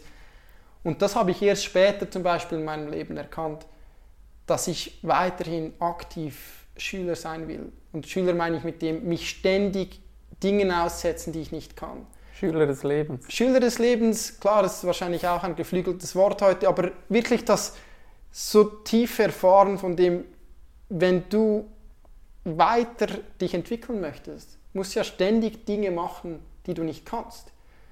Sonst bleibst du ja einfach der, der du schon bist. Und das ist ja oft der, mit dem du ja im Zwiespalt bist. Mhm. Mhm. Also es braucht eine Veränderung, mhm. weil du bist da irgendwie im Clinch. Also Was ich lange nicht gewusst habe, ist ja sogar, dass Untersuchungen zeigen, dass deine Komfortzone sogar schrumpft. Ja, das ist sehr gut möglich. Ja. Also, dass du, weil der Wandel ja ständig ist und du nicht bereit bist rauszugehen, Klar. wird die Komfortzone einfach kleiner. Und die schrumpft immer mehr, wenn du nicht bereit bist, diese dann schlussendlich auch mal wieder zu verlassen. so könnte man eigentlich die politische Landschaft der Schweiz beschreiben. Geil. ja. Also es gibt da immer dann schrumpfende Komfortzonen und dann umso ja. lauteres Geschrei. Aber ja, ich, ich meine am Schluss eben, wenn du das selber für dich schaffst, ist es auch extrem spannend. Ja. Dann hast du, obwohl es schmerzhaft ist und jeder Mensch hat viele, ganz sicher viele schmerzhafte Geschichten in seinem Leben, aber man sieht es dann als Möglichkeit. Mhm. Ah, es schmerzt. Mhm. Ah, ich komme nicht weiter. Ah, was kann ich lernen? Was kann mir diese Situation geben? Und das ist irgendwie so, dann wird das Leben wieder spannend. Ja, ja. Und man versucht nicht irgendwie als Haushalter durchs Leben zu gehen und sagen, okay, ich habe jetzt diese drei Kugeln und die will ich irgendwie rein. Nein, vielleicht fallen zwei an den Boden, dass dann zwei weitere oder vielleicht kommt nur eine dazu, ist auch okay. Ähm, aber man lernt bei diesem Prozess ganz viel. Ja. Lass uns noch mhm. mal ganz kurz zurückkommen zum, zum Schulsystem, weil mhm. ich unglaublich spannend finde, was du gesagt hast. Ähm, ich habe dir im Vorgespräch von Christian Holzknecht mhm. erzählt und er hat bei mir im Podcast gesagt, ähm, ich habe ihm dieselbe Frage gestellt und er hat dann von, von, von Glücksunterricht mhm. gesprochen und äh, alles drum und dran. Aber er hat etwas Spannendes gesagt und du hast vom Motiv gesprochen. Und eigentlich ist ja das Motiv ist in der Zukunft. Also das heißt, du musst bereit sein zu träumen. Und er hat was ganz Spannendes gesagt, indem dass er erwähnt hat, dass Träumen an für sich in unserer Gesellschaft eigentlich extrem negativ behaftet ist. Also wenn dir jemand sagt, du bist ein Träumer oder hör mal auf zu träumen, dann ist es für ein Kind ist das so, ah, ich bin nicht so, wie ich sein müsste. Und ich finde das, was du gesagt hast, ich bin, ich finde es extrem spannend und ich würde das wahrscheinlich sogar so unterschreiben, für mich ist einfach die Frage, und wie gesagt, ich kann absolut dieses Urvertrauen auch verstehen, dass du sagst, mhm. es ist genau richtig, so wie es ist. Ich habe einfach das Gefühl, dass sich extrem viel in einem anderen Tempo entwickelt, was wahrscheinlich eben, wenn du das Groß und Ganze anschaust, was wir uns eh nicht erklären können, sagen musst, ja, es ist wahrscheinlich genau auch so richtig. Aber ich habe das Gefühl, dass genau dieses Schulsystem eben in einem Tempo voranschreitet, dass halt, wenn ich sehe, was aktuell da draußen verlangt wird, und ich sage wenn wir sogar die aktuelle momentane Situation nehmen, ist ein großer Teil des Leidens ist vorhanden, weil die Leute nie gelernt haben, mit diesen Herausforderungen vom Leben umzugehen. Also das heißt, dass sie zum Beispiel, wie du jetzt gesagt hast in der Schule, du hast erkannt, dass im Französischunterricht wurdest du mit Problemen konfrontiert, aber du musst ja das zuerst mal erkennen. Weil bei den meisten Menschen, so wie ich das wahrnehme, ist das dann das Abschieben auf einen äußeren Faktor. Mhm. Also ich kann nicht aufgrund von bla bla bla. Mhm. Also du übernimmst nicht die hundertprozentige Verantwortung, wo auch dieses Urvertrauen meiner Meinung nach dran gekoppelt ist. Dass du sagst, das Einzige, was ich kontrollieren kann, ist mein Inneres und das Vertrauen in dieses Größere, dass ich das sowieso nie erklären kann. Aber die Frage würde darauf abzielen, ob man träumen soll. Oder wie? Ja, es ist, ist eigentlich schwierig, auf, auf was ich hinaus will. Ähm, hast, ich, ich frage es mal anders. Hast du das Gefühl, dass das Schulsystem in dieser Schnelligkeit, wie es sich ah, entwickelt, in den nächsten, mhm. ich sage jetzt mal, in den nächsten nur schon fünf Jahren, habe ich das Gefühl, wirst du mit dem, was aktuell vermittelt wird an der Schule, nicht mehr klarkommen in der Welt da draußen. Alleine vielleicht schon, was die Digitalisierung betrifft. Die Leute kommen ja heute schon nicht zurecht. Ja, genau. also, genau. Aber ähm, ja, ich, ich, weiß nicht. Ist, ähm, ist natürlich eine Frage, gab es jemals ein Schulsystem, das die Leute vorbereitet hat für die Welt da draußen? Ähm, jetzt zum Beispiel ein ganz praktisches Beispiel. Mit, mit Wasser für Wasser sind wir seit einigen Jahren in der Berufsbildung tätig ähm, und unterstützen junge Menschen, jetzt spezifisch in Sambia, zur Ausbildung für Sanitärinstallateurinnen. Und die große Frage ist ja immer, wie nahe ist diese Ausbildung zu den Bedürfnissen der Industrie? Also wir bilden da Menschen aus, die können dann vielleicht gewisse Pipes miteinander verbinden. Da kommen sie in, in ein Geschäft, äh, wo sie arbeiten können oder zu einem Wasserversorger die haben andere Pipes. Er hat dann die Ausbildung versagt. Ja, zu einem Teil. Also müssen wir schauen, dass wir mit der Ausbildung immer so nah dran sind an der Entwicklung mhm. in der Industrie.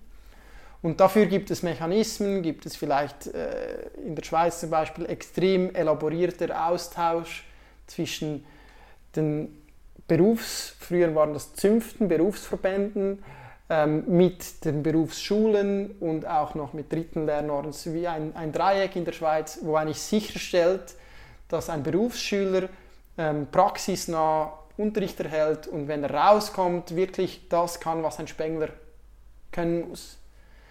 Ähm, aber das ist auch eben im ständigen Wandel und braucht ständiger Austausch. Jetzt die Grundschulbildung ist noch etwas komplexer aus meiner Sicht, weil es muss abbilden, was der Mensch grundsätzlich für die Navigation in der Gesellschaft braucht. Und da werden wir wahrscheinlich immer wieder an große Herausforderungen kommen. Aber ich möchte nochmal die Frage stellen, ich weiß nicht, ob es jemals eine Schule gab, die den Schüler mhm. auf die Gesellschaft vorbereitet hat. Heute ist sicher speziell, man hat extrem viele Informationsmöglichkeiten, wie es das nicht gab vor geraumer Zeit, also vor nicht allzu langer Zeit. Ähm, ich habe vor kurzer Zeit mal daran gedacht, wo das Internet in mein Leben kam. Mhm. Es gab also noch ein Leben von Dior ohne Internet, jetzt kaum vorstellbar. Ähm, aber es gab mal eben ein Leben, wo die, die Informationshoheit viel klarer auch bei der Schule war.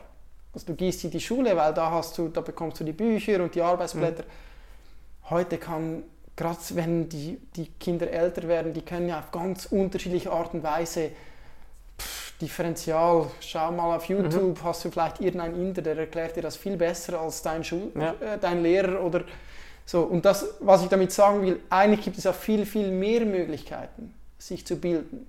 Aber es gibt natürlich auch viel, viel mehr Möglichkeiten, sich zu verbilden oder irgendwie in eine Verwirrung zu kommen. Ich finde, ähm, gerade Corona zeigt das extrem. Ähm, es gibt unglaublich derbe ähm, Geschichten, woher Corona kommt oder warum das da ist, mhm. ähm, irgendwelche Theorien ähm, jenseits, oder? Aber es gibt Millionen von Menschen, die vertreten das und die haben dann auch ihre Informationskanäle, ähm, wo sie eigentlich täglich ja. bestätigt werden, in dem, dass das stimmt und dass das so ist. Und deshalb eigentlich die Navigation in einer Gesellschaft, wo der Informationsfluss derart frei geworden ist, das ist schwierig zu ähm, gestalten. Und ich denke, da ist die Grundschule, wie auch die Mittelschule, wie auch die Universitäten und die Berufsschulen vor große Herausforderungen gestellt. Wo ich aber auch wieder denke, ich sehe das positiv. Wir sind durch die Überforderungen werden wir wieder auf Dinge aufmerksam gemacht. Wir werden sehen, dass gewisse Dinge nicht funktionieren. Wie der Lehrer, wenn, wenn, wenn heute ein Lehrer ein Mädchen mit dem Lineal schlagen würde, mhm. das gäbe, keine Ahnung, 15 Anzeigen ja. und, und Blick der Lineallehrer oder ich weiß doch auch nicht. Und früher war es klar, der gute Lehrer, der züchtigt seine Schüler.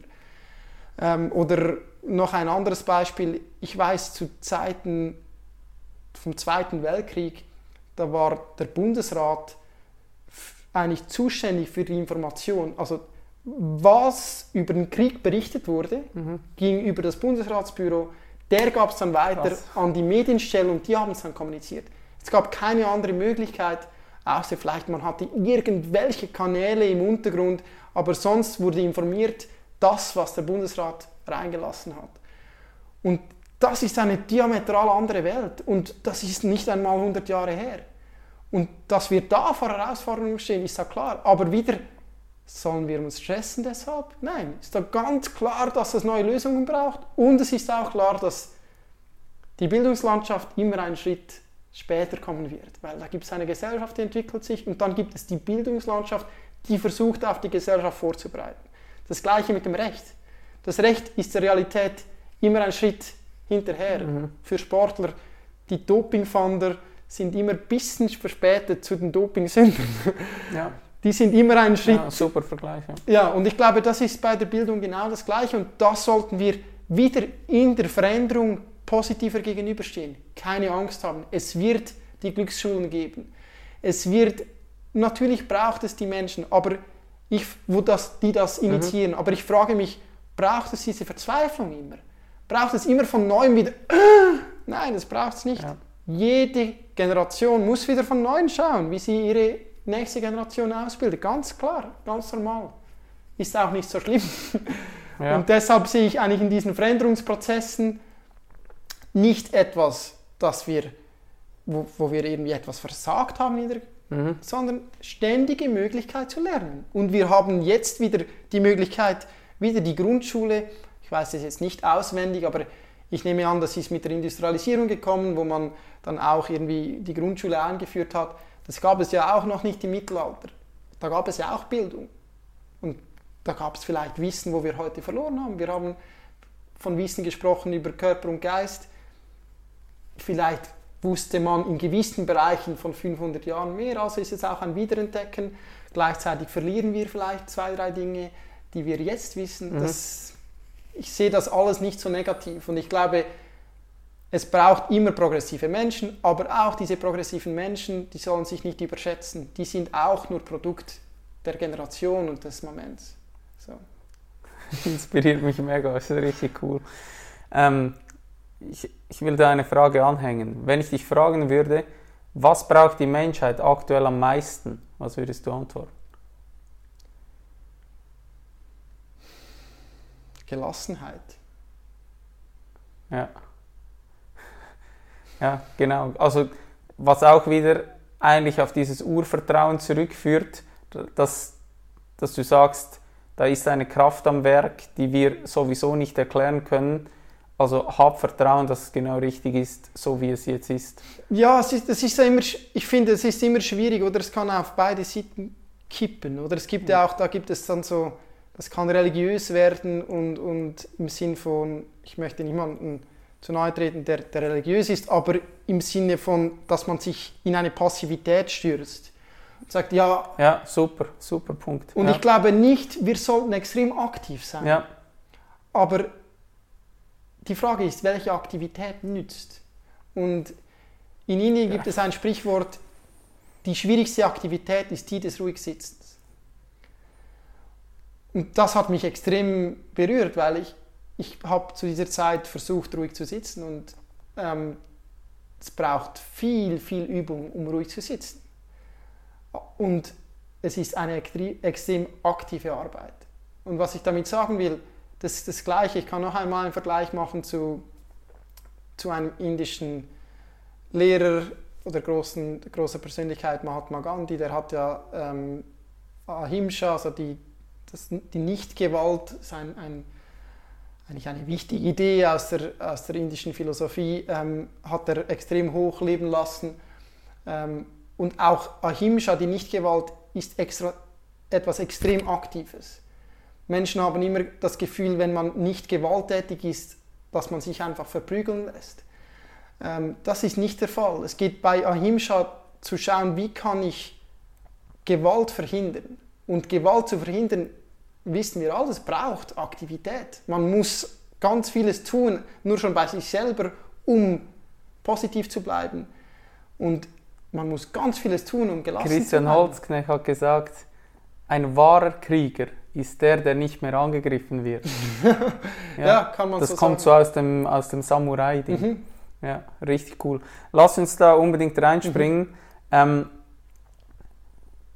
wo sind diese Themen zu dir gekommen? War das auf dieser Reise? Nenn es, ich, ich finde Spiritualität so ein mhm. ausgelutschtes Wort, so einfach so, wo sind so diese, diese innere Arbeit, wo du überhaupt mal diese Erkenntnisse, eben du hast mit 19 schon diese Bücher gelesen, ähm, hast du zu diesem Zeitpunkt auch schon angefangen, zum Beispiel zu, zu meditieren, Yoga zu praktizieren oder ist das erst Nein. auf dieser Reise überhaupt zu dir gekommen? Also das ist in, in einer späteren Reise zu mir gekommen. Aber ich, ich glaube, das sind auch nur, überschätzen wir Meditation oder Yoga oder so nicht, das ist auch nur Ausdruck eines Versuchs. Man braucht nicht zu meditieren oder Yoga zu machen, um irgendeine innere Erfahrung zu machen absolut nicht nötig. Nur ich, wie ich es vorhin schon gesagt habe, ich, ich bin ein Suchender und ich möchte Freiheit. Und wer sucht und Freiheit will, der kommt wahrscheinlich früher oder später zur Meditation. Weil es ein sehr direkter Weg zur Freiheit darstellt. Das ist meine Meinung dazu. Und deshalb, für mich war es eher wieder zu dem, was du vorher gesagt hast, oder was ich vorher auch schon gesagt habe. Ich habe versucht zuzulassen, was da ist.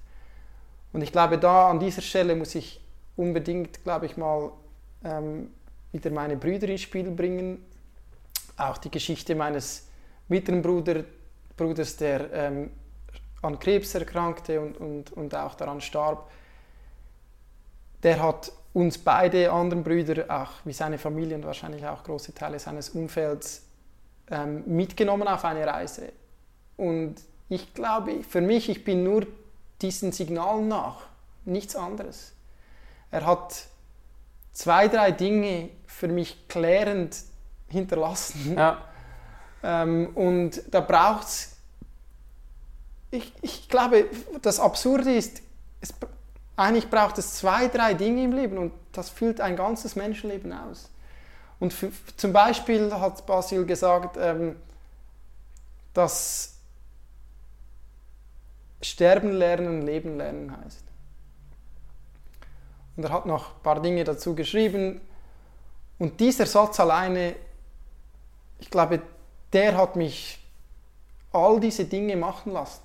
Weil so wie ich das auch zum Teil verstehe, ich, ich kann das jetzt auch nicht, oder will das auch nicht ganz auslegen, aber Sterben, so wie ich das auch erfahren habe mit meinem Bruder, heißt eben auch loslassen von einem Teil von dir.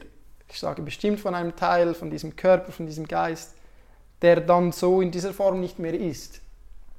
Und wenn er das geschrieben hat, hat er das aus meiner Sicht heute auch geschrieben in einer ganz großen Erkenntnis, weil er gemerkt hat, wenn ich im Leben schon so loslassen kann, wie auf dem Sterbebett, wie frei würde ich leben können. Wie frei könnte ich mich bewegen? Dadurch verlierst du natürlich auch die Angst vor dem Tod. Alles. Die, der Tod ist ja. gar nicht mehr. Der, der, der ist ja eben schon ge gelebt. Genau. Ja. Und der Tod ist dann nur eine Veränderung des Zustands. Des Seins, ja. Ja, ja. des Seins. Ähm, also, das ist wieder eigentlich meine Meinung. Aber die, was ich damit sagen will, das alleine hat mich so sehr, diese, diese, also wie er, wie er das gesagt, geschrieben hat, aber auch wie er das gelebt hat und wie er mir das auf den Weg gegeben hat, das ist bis heute, begleitet mich das und man kann ganz viele Bücher lesen, die immer das Gleiche sagen. Mhm. Und das ist genau das. Mhm. Ähm, und da hinzukommen ist ganz schwierig und das braucht ganz viel Arbeit, ähm, weil zu sein ist schwierig für einen Menschen, weil wir sind ständig zwischen den Polen der Vergangenheit und der Zukunft. Und in den Moment zu kommen, ähm, ist wie eine Transzendierung eigentlich unseres, unseres Bewusstseins. So, und das, ja, deshalb glaube ich, ist für mich eben ähm, Meditation oder, oder Yoga ist dann nur ein Ausdruck dieses Suchens, ähm, dieser, dieses Versuchs, sterben zu lernen, loszulassen, ähm, um leben zu lernen, um hier zu sein. Und da kann aber auch ein Spaziergang im Wald, eine bewusste Dusche am Morgen oder jeder Moment. Eigentlich. Jeder ja. Moment ist dieser Moment. Ja. Ähm, aber wie eben auch man, wir kennen das aus dem Sport, wenn man ist, heute im Rückblick ist für mich eine Begeisterung pur, wie ich wusste, jetzt gehe ich dann nach der Winterpause wieder in die Vorbereitung und ich weiß, in vier bis fünf Wochen bin ich topfit. Ja. Und ich weiß das, weil es gibt Wege dahin. Und bei der inneren Arbeit ist das auch so. Das ist nicht mystisch. Das ist nicht. Wir kennen es einfach nicht. Ja. Aber es ist etwas ganz Sachliches. Ähm, wie auch beim Sport große Bilder zum Teil wichtig sind. Ähm, am besten illustrieren für mich das immer oder haben das immer so die großen Sport. Rocky oder so, der hat doch von diesem Olymp geträumt mhm. und deshalb konnte er noch mhm. weiter. Und ich glaube auch so, die großen Fußballer, die haben doch diese Verbindung oder die großen Sportler zu etwas Größerem, das pusht sie dann. Und in, in, in der inneren Arbeit ist die Mystik halt noch größer, noch präsenter, ähm, aber am Schluss ist das für mich Beigemüse. Ähm, ob du dann Christ, Jesuit, ähm, Moslem Klar, ja. Oder Atheist bist, ist eigentlich nicht so wichtig. Hauptsache, es führt dich zu diesem Weg, der inneren Auseinandersetzung, ähm, eben weshalb du dann jeden Tag hundertmal die Treppen raufrennst wie Rocky. Er hat irgendein Bild vor Augen und ich denke, das haben wir eigentlich alle auch irgendwo. Und das kam auf der Reise?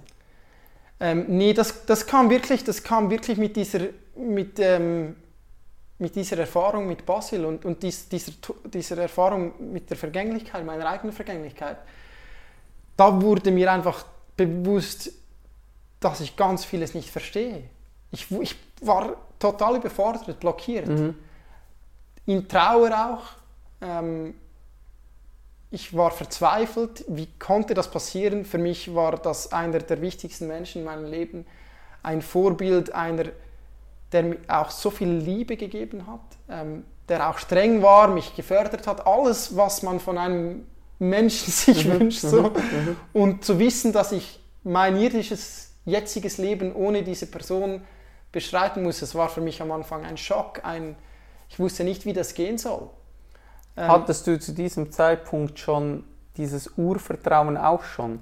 Also konntest du in dieser Situation, die ja unfassbar schmerzvoll ist, die ich gar nicht nachvollziehen kann, weil ich das nicht durchlebt habe, ähm, zu sagen, ich vertraue auch jetzt so in diesen, in diesen Moment oder war das wie der ausschlaggebende Punkt, um dann in einem späteren Prozess zu sagen, ich nehme das so an, wie es war?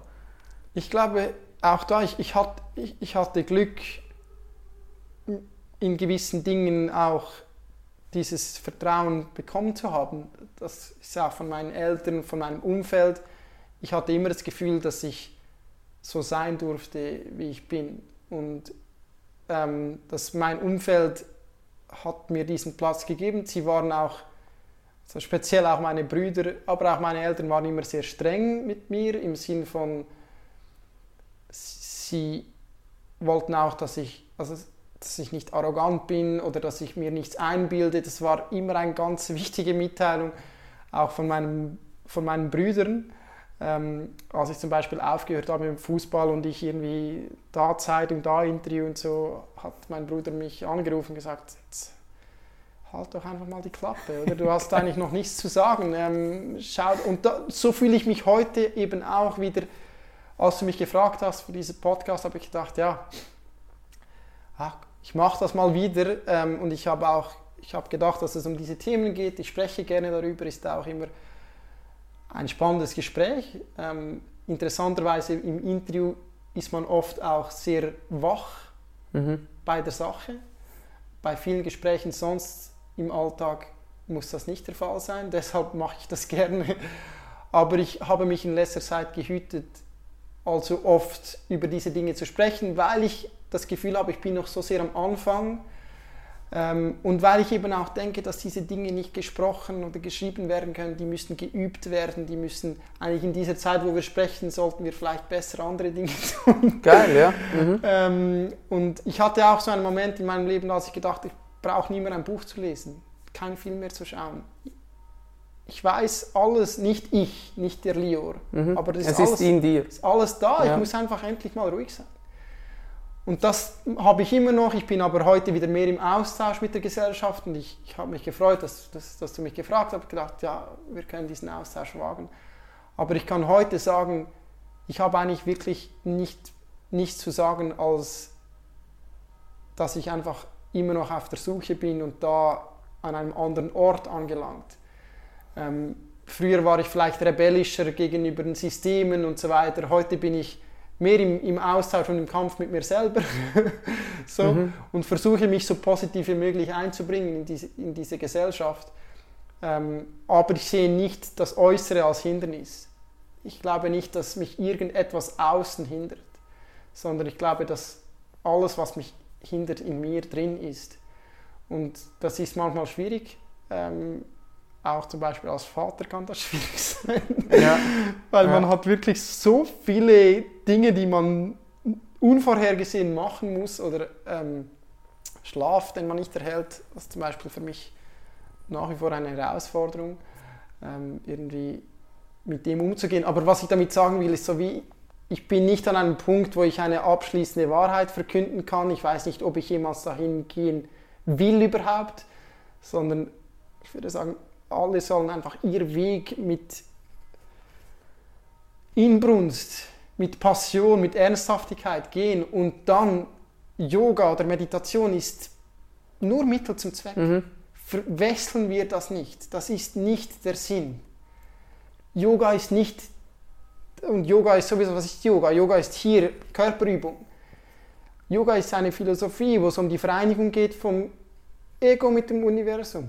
Also Lass mich da kurz reinspringen. Ähm, das ist eine Frage, die mich aktuell extrem beschäftigt. Und ähm, ich, ich, persönlich sehe dich, ich persönlich sehe dich überhaupt nicht am Anfang dieses Prozesses. Ich weiß, wie das immer ist, so wenn man selber in diesem Prozess drin ist. Ich könnte dir stundenlang zuhören.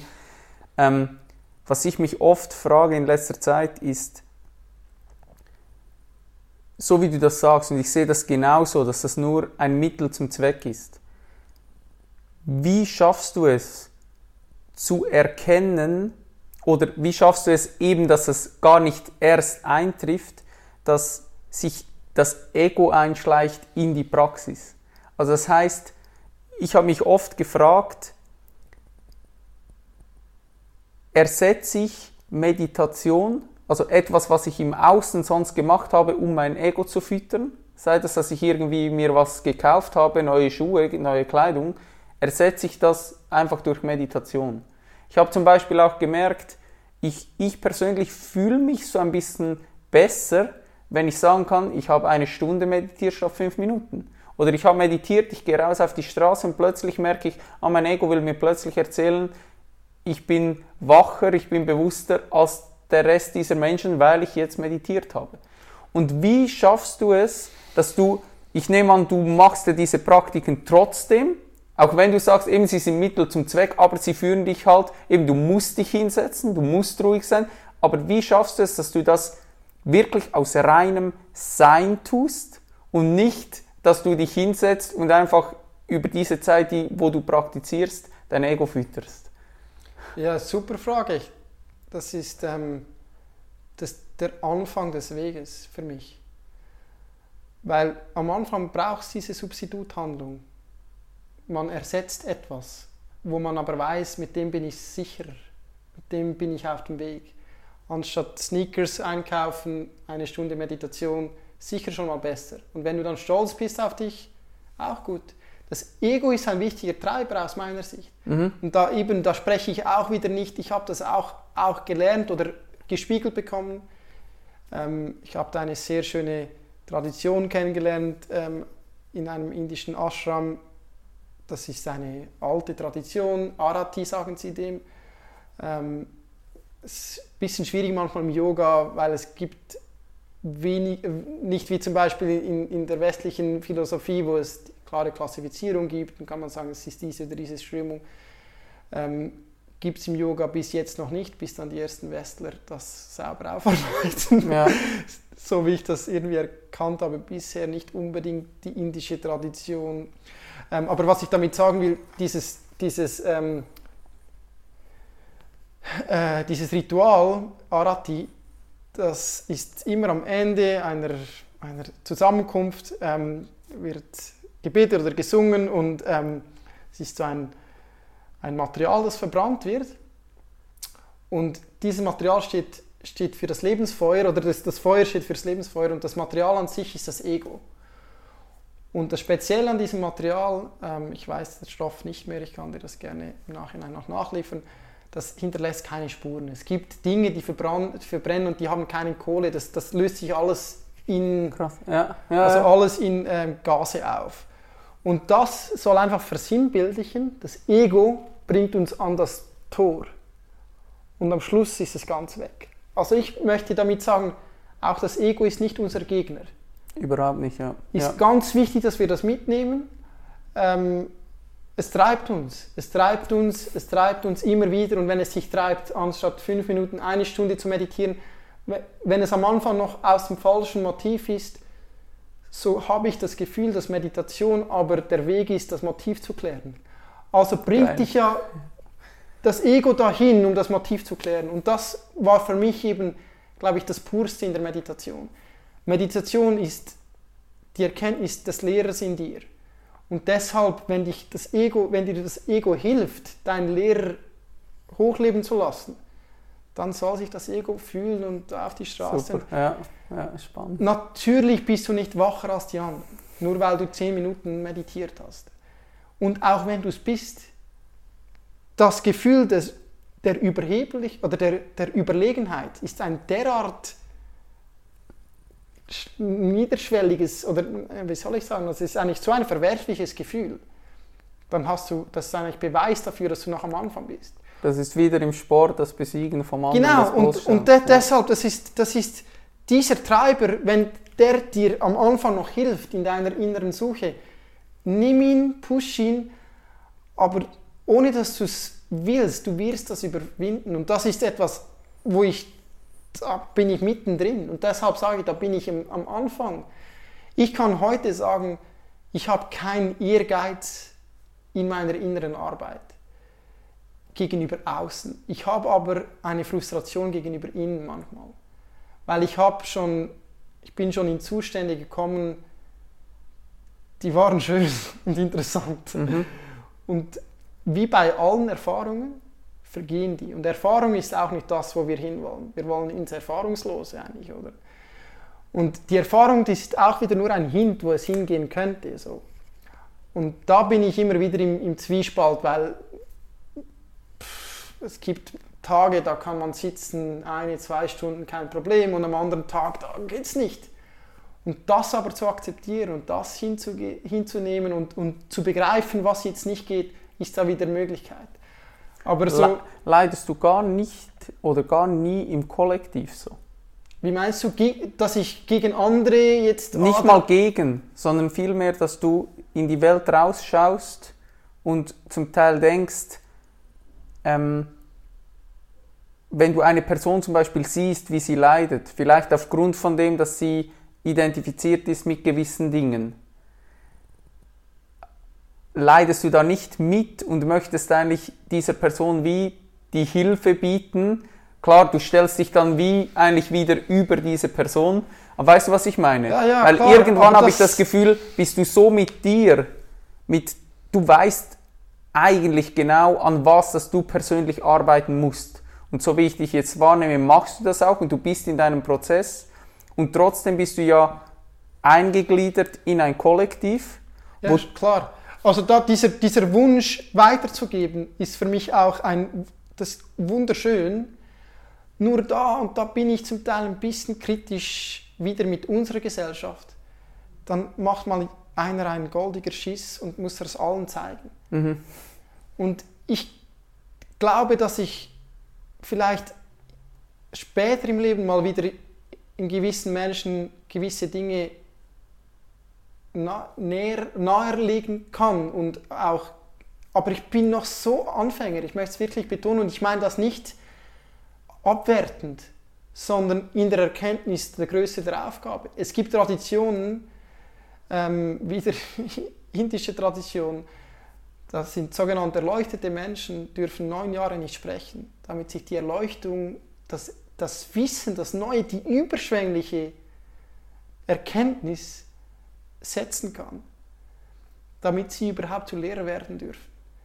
Und das ist bei uns, jeder hat seine eigene Schule. Ja, ich habe da ein bisschen das, ein bisschen das und ich mache jetzt das und ja, keep cool, es gibt genug Lehrer. Ich glaube nicht, dass ich jetzt unbedingt gerade Lehrer sein muss. Was ich kann im Moment ist vielleicht meinen Weg vorleben und Wasser für Wasser ist für mich eine Möglichkeit, das nach außen zu tragen. Ähm, und ich habe natürlich mein Umfeld, wo ich das weitergeben versuche, da wo ich merke, dass ich etwas geben kann, aber in erster Linie bin ich einfach noch Schüler. Und ich glaube, dass es eben genug Lehrer schon gibt ähm, und der Suchende wird die auch finden. ja, Ähm, und das Einzige, was ich, ich kann, glaube ich, sagen, hey, versuch deinen Weg zu gehen. Und dann, wenn ich jetzt zum Beispiel bei jemandem, der, der mir nahe ist oder auch nicht nahe, klar leide ich mit. Aber was ich zum Beispiel,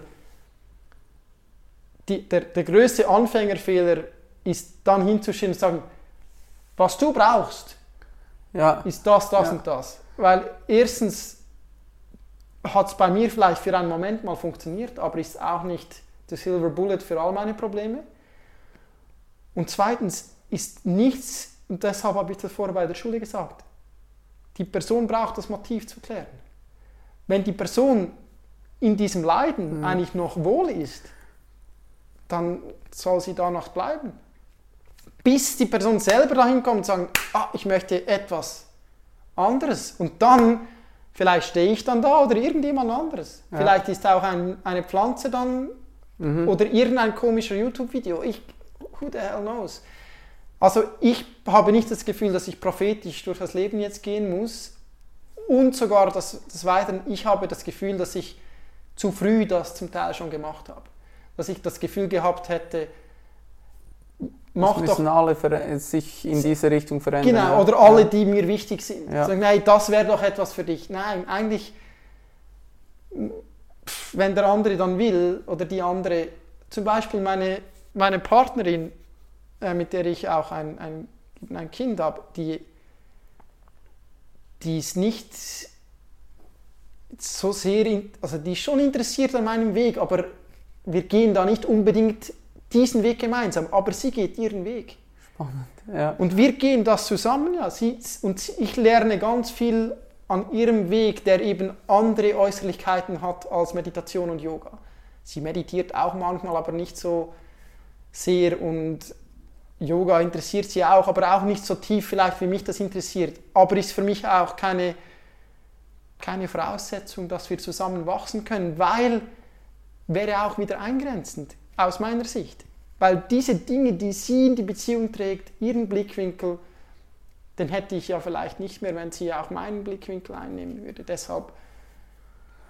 Ja, ich denke auch, dass es am, der beste Weg ist, es vorzuleben und erst den Leuten, und das finde ich meiner Meinung nach extrem wichtig, ähm, nicht als Lehrer zu agieren, sondern dass die Leute dann automatisch vielleicht kommen und fragen und du halt immer auch vorausschickst, eigentlich, ich weiß es nicht, was für mich funktioniert, muss für dich nicht. Wenn ich dir einen Tipp geben müsste, dann. Mhm. Aber wenn, wenn jemand kommt und fragt, genau. dann gibst du alles, genau. was du hast. Genau. Und ich finde auch, geben ist so wichtig. Wenn du die Möglichkeit hast, gebe, aber forciere das nicht. Das ist das, was ich das Gefühl habe, ähm, gelernt zu haben. Oder ich denke, das muss ich noch oft lernen, weil die Versuchung ist groß. Wenn du es ein bisschen mehr als der andere begreifst, in einem gewissen Moment, wie gerne trittst du auf als Lehrer? Das ist sehr menschlich. Absolut, ja. Ja. Und da das Bewusstsein zu haben, dass der andere seinen Weg gehen muss, wieder ist das etwas, dass ich das Gefühl habe, mein Bruder Basil hat mir das schon vor einem Jahrzehnt mittlerweile gesagt. Jeder muss seine Entwicklung gehen. Und ich möchte damit aber nicht sagen, dass man nicht Menschen unterstützt. Im Gegenteil, auch das ist wieder aktiv. Aktiv sich zurücknehmen, dass der andere wachsen kann. Und aktiv sich einbringen, wenn er dich sucht und wenn er dich will. Und gleichzeitig aber auch aktiv wahrzunehmen, was der andere einem geben kann. Der, der vermeintlich nicht so weit entwickelt ist wie du, ist vielleicht ein größter Lehrer. Du siehst es nur nicht. Ja. Ich glaube, das ist auch etwas, ist schwierig manchmal in, in dieser Ebene oder in dieser Diskussion, in der wir uns befinden, dass man nicht allzu sehr wertet und auch verschiedene, sag ich mal, Entwicklungsstufen als positiv oder negativ. Ich habe dir vor einiger Zeit doch mal einen, einen Ausschnitt geschickt von einem Buch, das mir wichtig ist. Mhm. Ähm, und in diesem Ausschnitt ging es eigentlich einfach hauptsächlich darum, dass es im Yoga kein Fail gibt, sondern am Schluss wirst du deinen Weg gegangen sein und jeder Schritt war nötig, damit du dahin kommen kannst. Und deshalb würde ich auch sagen, jeder Schritt auch von den Menschen, die dir nahe stehen, ist wichtig, dass sie den tun, auch wenn du vielleicht denkst, pff, bist du blöd, warum gehst du dahin? Aber warst du, bist du nicht auch dankbar für deine Fehler, für deine Dinge, die du vielleicht gemacht hast, wo du jetzt nicht mehr machen würdest?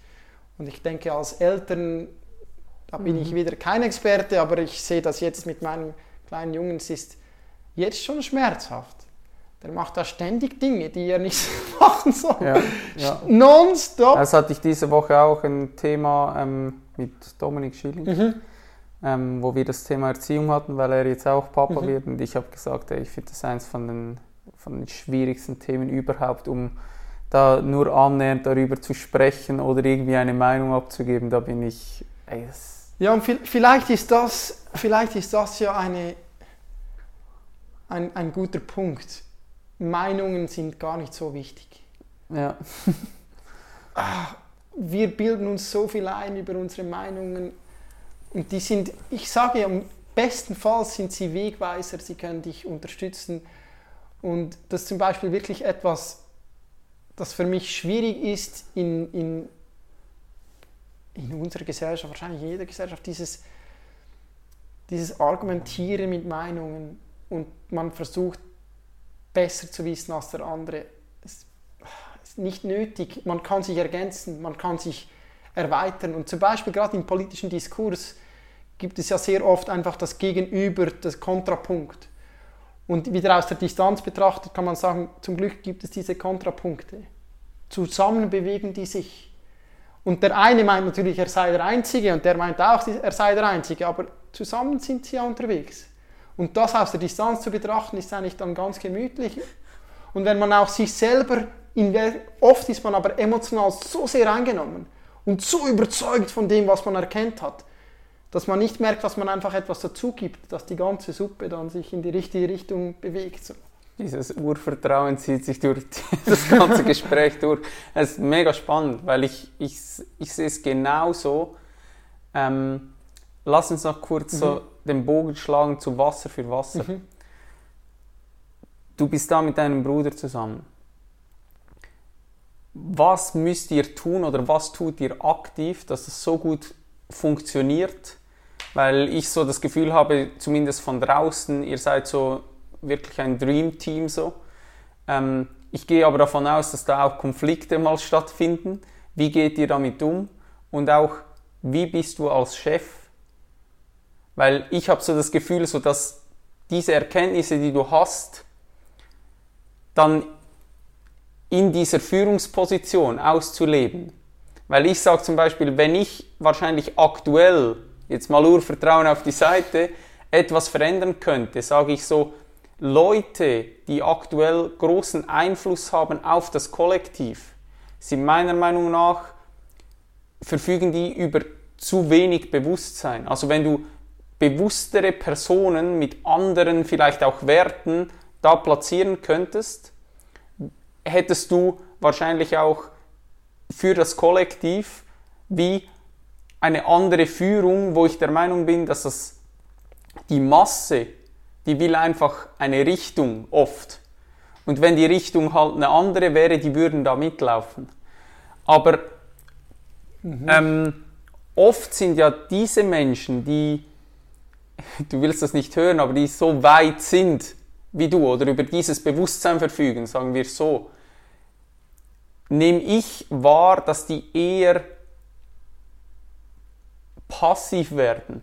Also die, die wollen gar nicht in diese Führungsposition rein. Du hast jetzt das Vergnügen, das hast du dir selber erarbeitet, dass du für dein Motiv, für deine Mission gehen kannst und wahrscheinlich dir auch extrem bewusst Mitarbeiter ausgesucht hast, die sich mit diesem Motiv identifizieren können, plus dass du das Bewusstsein hast, um zu führen. Ja, ich weiß, was du meinst. Also ich glaube, das ist, also es sind viele Fragen. also zuerst einmal Morris und ich, ich glaube, das ist ähm, eine, eine extreme Kraft, die wir zusammen haben. Ähm, und Kraft kommt auch oft aus Reibung. Ähm, wir sind sicher auch Gegenpole. Ähm, sprich, ich, es geht heute so weit, dass ich auch jetzt während diesem Gespräch oft daran gedacht habe, was würde Morris sagen, ähm, was würde Basil auch sagen, das ist sowieso auch immer dabei. Ähm, ich spüre auch ihr Konterpunkt, eben das, was ich vorher gesagt habe. Ich bin auch immer Mischung von all dem ähm, oder Produkt. Ich glaube, ähm, Wasser für Wasser ist vielleicht ist da auch etwas wichtig für mich.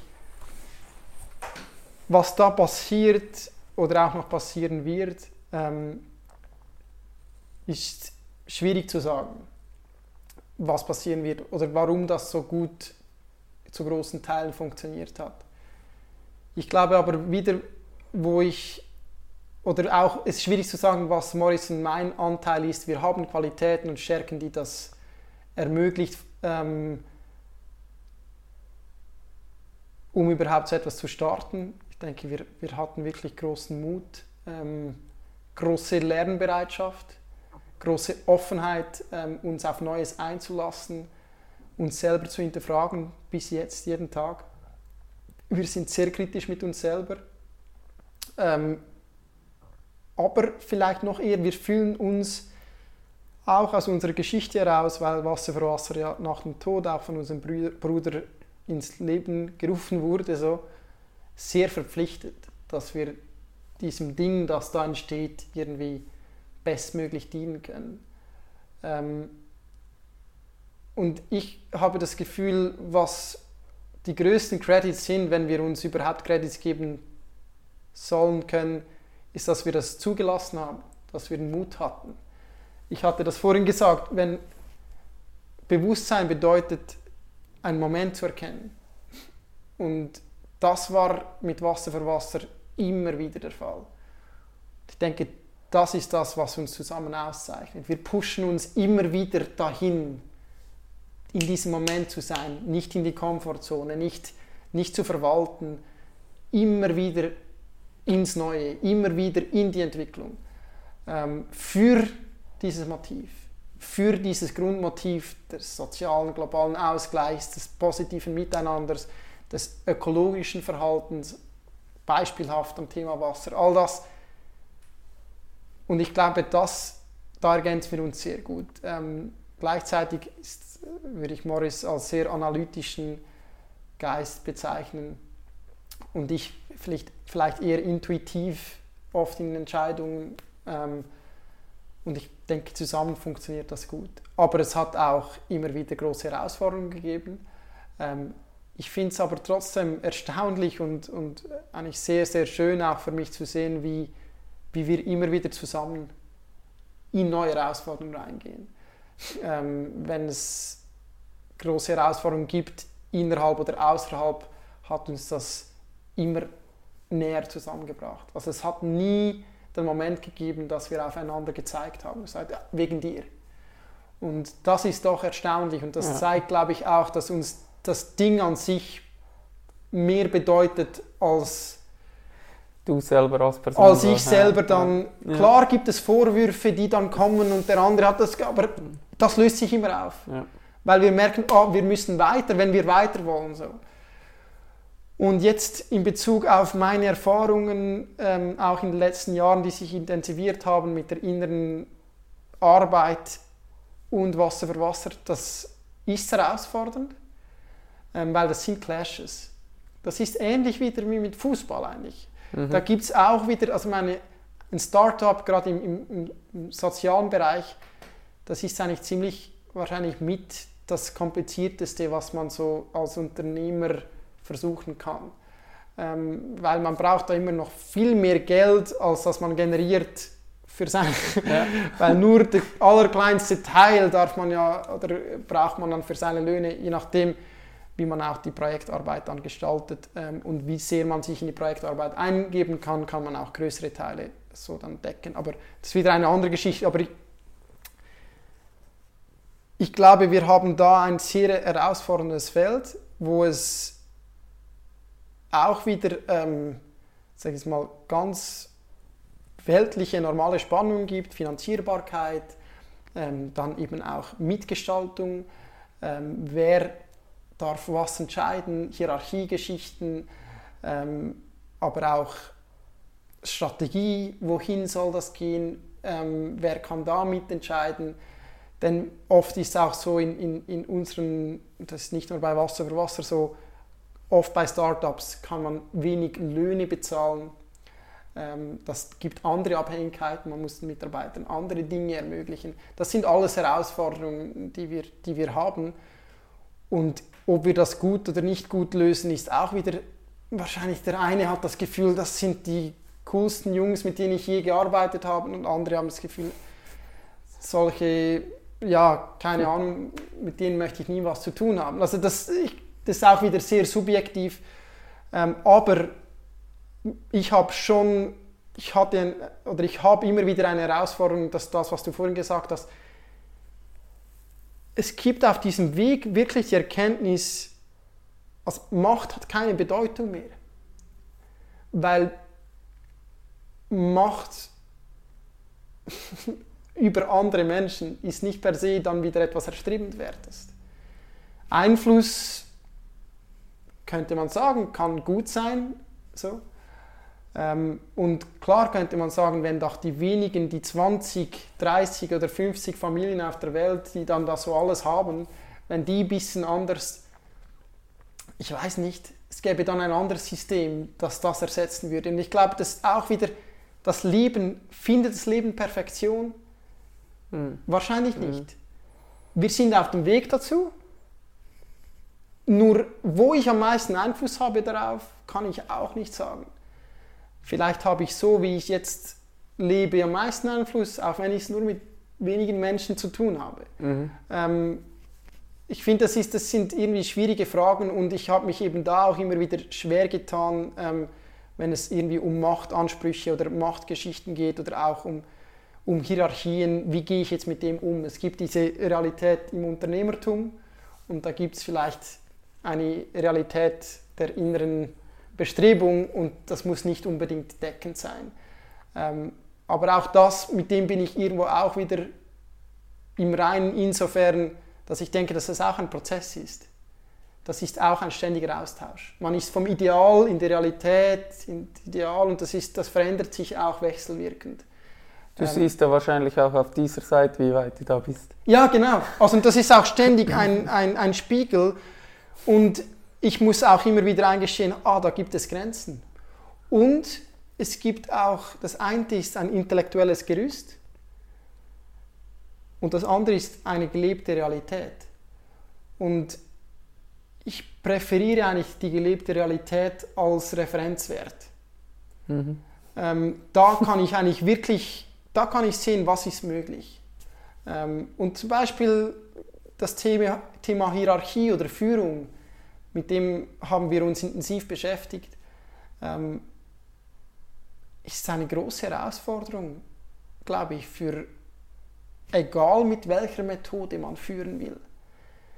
Es kommt auch immer noch aufs Gegenüber drauf an, was für Methoden sind die Menschen sich gewohnt, auf was für Motive haben diese Menschen es abgesehen. Mhm. ähm, und das ist auch immer ein Wechselspiel. Und da, glaube ich, ist es wichtig, dass man sich wieder von Bildern löst und nicht denkt, ah, das wäre doch so, so, so, so, sondern es gibt einen konkreten Moment und in diesem konkreten Moment gibt es eine korrekte Entscheidung. Das muss aber nicht Geil, heißen, ja. dass genau diese Entscheidung an einem anderen Ort, zu einem anderen Zeitpunkt wieder richtig wäre. Konsequent nee, ist eigentlich das, dass man konsequent immer im Moment die richtige Entscheidung sucht. Und das gibt keine Menükarte für das. Und das wünschen sich ja immer alle. Und klar, gibt es Möglichkeiten, Dinge besser zu lösen, aber es gibt halt einfach auch diesen einen Moment. In diesem Moment gibt es eine Möglichkeit, die vielleicht richtig ist und manchmal trifft man sie, manchmal nicht. Lass mich da kurz reinspringen. Kann man das lernen? Sagst du, das kann man lernen, dass du eben in diesem Moment, ich finde das unglaublich geil, was du jetzt geteilt hast, dass du in diesem Moment die richtige Entscheidung triffst, wenn es überhaupt eine richtige gibt.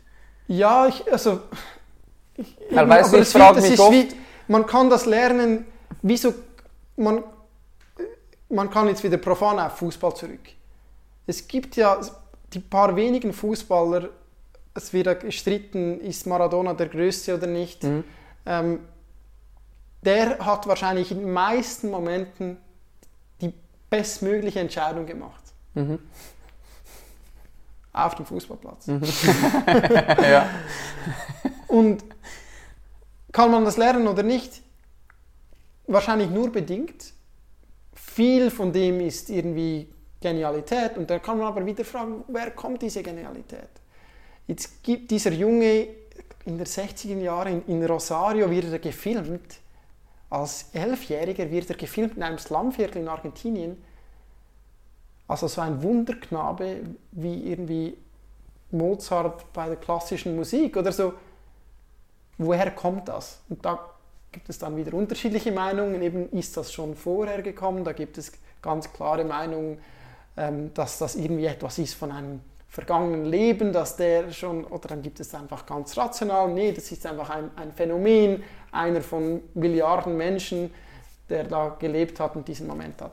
Also gewisse Genialität kann man wahrscheinlich nicht lernen, die hat man mitbekommen und da hat man jetzt einen Moment. Aber er, er zum Beispiel hat ja in dem Moment die Entscheidung für sich getroffen. Wenn du jetzt den Leader mhm. nimmst, mhm. zum Beispiel auch dich als Geschäftsführer, mhm. was ich mich oft frage ist, ich habe mittlerweile, ich habe, halt, ich habe das auch schon im Podcast thematisiert und ich hatte eine Person, die gesagt hat, sie denkt, das kann man lernen. Ich habe manchmal das Gefühl, wenn du vor eine Gruppe trittst und vielleicht hast du auf dem Zettel, heute sage ich das. Und du schaust in die Gruppe und du merkst, wenn ich das jetzt sage, verliere ich die Gruppe. Das und, passiert mir ständig, so, solche Dinge, ja. Und das ist für mich diese Frage von dem Moment, oder? Genau, merkst du, was in diesem Moment das richtig ist? Ich finde das so cool, dass du das auf diesen einen Moment brichst, weil das ist ja eigentlich entscheidend. Aber denkst du, dass man das lernen kann. Weil ich bin der Meinung, zum Beispiel bei, bei Trainerausbildungen, für mich ist das der entscheidende Skill. Klar, ja. Also Und der, wird aber nicht thematisiert. Aber Das sind- dieser, weißt du, was ich meine? Zu diesen Aber Skill was, zu lernen, Was ist das? in die Gruppe. Das ist Intuition, In, oder? ja, genau, hätte ich jetzt auch gesagt. Also es gibt, es gibt da wieder verschiedene Klassifizierungen. Ich weiß nicht, was die westliche Psychologie über das sagt. In der Yoga-Wissenschaft, so wie ich es kennengelernt habe, gibt es eigentlich so eigentlich Lower Mind Instinct, dann gibt es den Intellekt und dann gibt es Intuition. Also Mhm. Intuition, ähm, Bauchgefühl. Bauchgefühl könnte man auch, so im Umgangssprach würde man das Bauchgefühl nennen. Und das kann man zu 100% lernen. 100%. Nur ich möchte damit sagen, weshalb ich die, die Analogie gemacht habe mit Maradona. Es gibt ganz viele Menschen, Philipp Senderos spielt beim FC Arsenal. Das hätte man nie gedacht. Der kann ja kaum Fußball spielen. Aber der hat einer der größten Karrieren seines Landes irgendwie gemacht im Fußball. Das heißt, er hat das gelernt. Und genau gleich kann man Intuition lernen. Jeder Mensch kann das lernen, weil jeder Mensch trägt das in sich. Ja. Jeder Mensch hat Zugang zum Moment. Und das ist, das ist nicht ohne Intellekt, das ist nicht ohne Reasoning, ohne dass man hin und her und fragt. Ähm, ich gebe da ein, ein Beispiel, wie man zum Beispiel gibt es in der Tierwelt ein, ein, ein Hund, das riecht etwas und das weiß, das ist nicht gut, wenn ich das esse. Leute heute, die müssen auf Google schauen, ist das gesund, wie viel von dem brauche ich so. Also wir sind sogar bei der, beim Instinkt weit von uns weg. Alles ist nur noch Intellekt. Wenn es jemand gelesen, geschrieben hat, wenn jemand Forschung betrieben hat, alles ist Intellekt. Dann glaube ich dem. Ich habe ja einen fucking Body, der mir sagt, ob das gut ist. Ich kann es ja fünfmal essen, schauen, wie es mir danach geht und dann nie mehr essen. Aber heute ist unsere Gesellschaft extrem auf dem Intellekt aufgebaut. Und ich glaube, alle groß, auch die großen Wissenschaftler, auch ein Einstein hat immer wieder Tendenzen gehabt zu sagen, hey, da gibt es noch etwas, vielleicht das, und das würde ich jetzt Intuition nennen. Und das ist auch so in diesem Konstrukt Intuition. Und das glaube ich ja, dass man das lernen kann, ist aber eben schwieriger quantifizierbar und braucht andere Techniken. Intuition ist für mich auch die Verbindung zu Wissen, die der Moment sozusagen liefert, aber die ich nicht im Intellekt, und Intellekt ist für mich die, die aktive Verstandeshandlung, ich sehe etwas, ich mache einen Abgleich mit was ich schon erlebt habe, nehme mein Ego dazu, mache eine Entscheidung. Das ist für mich so ganz vereinfacht der intellektuelle Prozess. Und da die, die, die gescheiten Menschen, die haben ganz viel gespeichert, können mit ganz vielem vergleichen und haben dann die Möglichkeit von diesem Raster so. Und dann Menschen, die mit viel Intuition arbeiten, habe ich das Gefühl auch schon gesehen zu haben bei Menschen, die sehen das, sie machen auch den intellektuellen Abgleich, aber dann kommt wie noch etwas anderes dazu, ein Moment. Ich kann nicht sagen, dass ich etwas anderes bisher gesehen habe, das so effektiv an Intuition arbeitet wie Meditation. Das wäre jetzt meine Behauptung wieder. Aber ich bin kein Wissenschaftler, ich bin kein Lehrer. Ja. ist das, was ich selber gesehen habe. Und weshalb hat mich das so sehr interessiert? Ich hatte immer das Gefühl, ich hab, habe eine sehr gute Intuition. Und du hast viel von diesem Urvertrauen gesprochen. Zum Beispiel mache ich oft, wenn ich irgendwie auf die Bühne muss und etwas erzählen oder so, auch wenn ich nur kurz Zeit habe, ich bereite nichts vor. Ich gehe einfach in den Moment rein, weil ich weiß, es kommt. Ich muss mich aussetzen und es kommt. Wenn ich ruhig bin, kommt Also die Vorbereitung kann mich unterstützen, sie kann aber auch hindernd sein. Und das gibt so kleine Übungen. Ich habe das beim Reisen habe ich das aktiv immer geübt im Sinn von ich gehe an eine Kreuzung und gehe dem nach, was ich fühle, wo, wo, ich im Moment reingehe. Und das gibt so viele kleine, die kann man ganz oft auch im Tag so einbauen, wo es Übungen gibt, versuchen zu spüren, was ist, was gibt mir der Moment. Ähm, und ich, gibt, ja, ich habe etliche so Beispiele irgendwie, man sitzt im Kreis und man hat sich vorgenommen und dann plötzlich merkt man, nee, man muss den Plot ändern, es gibt eine neue Situation und das ist wichtig. Das ist ganz, ich finde, das ist, das ist Leben eigentlich. Eigentlich ist das Leben, wenn, wenn, wenn eine Pflanze denkt, ich wachse so und dann plötzlich kommt ihr ein anderer Ast, wenn sie versucht, ihr geht nicht. Vielleicht geht sie mit dem Ast mit. Oder es ist einfach, das ist für mich lebendig sein, im Moment sein. Und das ist so das Mysterium. Aber ich glaube, dass es eben, es gibt Menschen, ich gehöre nicht zu denen, die haben das erkannt, die sind ein Lehrer, der für mich wichtig ist zum Beispiel, der sagt, schau, mit dem, mit dem Intellekt ist es wie mit einem, wie mit einem ähm, Magen. Wenn du jetzt eine Banane isst, musst du auch nicht sagen, gut verdauen, äh, gut verdauen und dann, wenn eine Idee reinkommt, bei ihm sagt er, dann macht das etwas und dann kommt das Richtige raus. Und ob man das glaubt oder nicht, mir ist das eigentlich auch egal. Ich möchte es nur als Bild mhm. zeigen. Mhm. Ich glaube, dass wir viel weniger reingeben müssen, als viel mehr uns zurückhalten müssen. Deshalb habe ich vorher gesagt, Gelassenheit. Getrauen zuzulassen, was kommt. Getrauen im Moment zu sein. Und das braucht viel Mut. Und das ist zum Beispiel im Unternehmen ist es schwierig, weil du hast Menschen, die hängen an dem. Und Gandhi hat zum Beispiel auch viel über diese innere Stimme gesprochen. Die innere Stimme kann auch gefährlich sein, wenn das Motiv nicht stimmt. Weil dann kann die innere Stimme dir sagen, hm, feine Schokolade oder ein riesiges Arschloch, den musst du fertig machen. Ich weiß doch auch nicht, das ja. braucht wieder innere Klarheit, Klarheit des Motivs, Aufrichtigkeit. Das hängt alles zusammen. Also man kann nicht einfach sich hinstellen, ohne dass man etwas dazu gibt. Ich glaube, das ist auch wieder aktive Arbeit, aber zurück auf die Frage, ja, Intuition kann man lernen. Da ist man in unserem Bildungssystem sicher noch ganz am Anfang. Ich bin aber sicher, dass man da auch weiterkommen wird. Über Forschung und weiß ich was.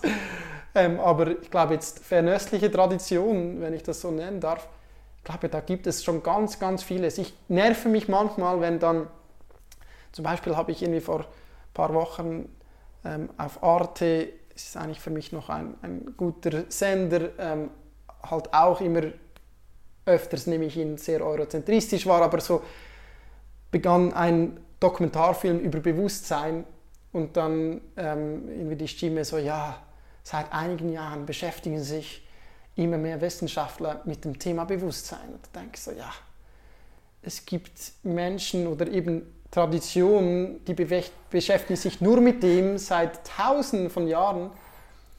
Und das ist, glaube ich, etwas bei allem Guten, was die westliche Welt gebracht hat.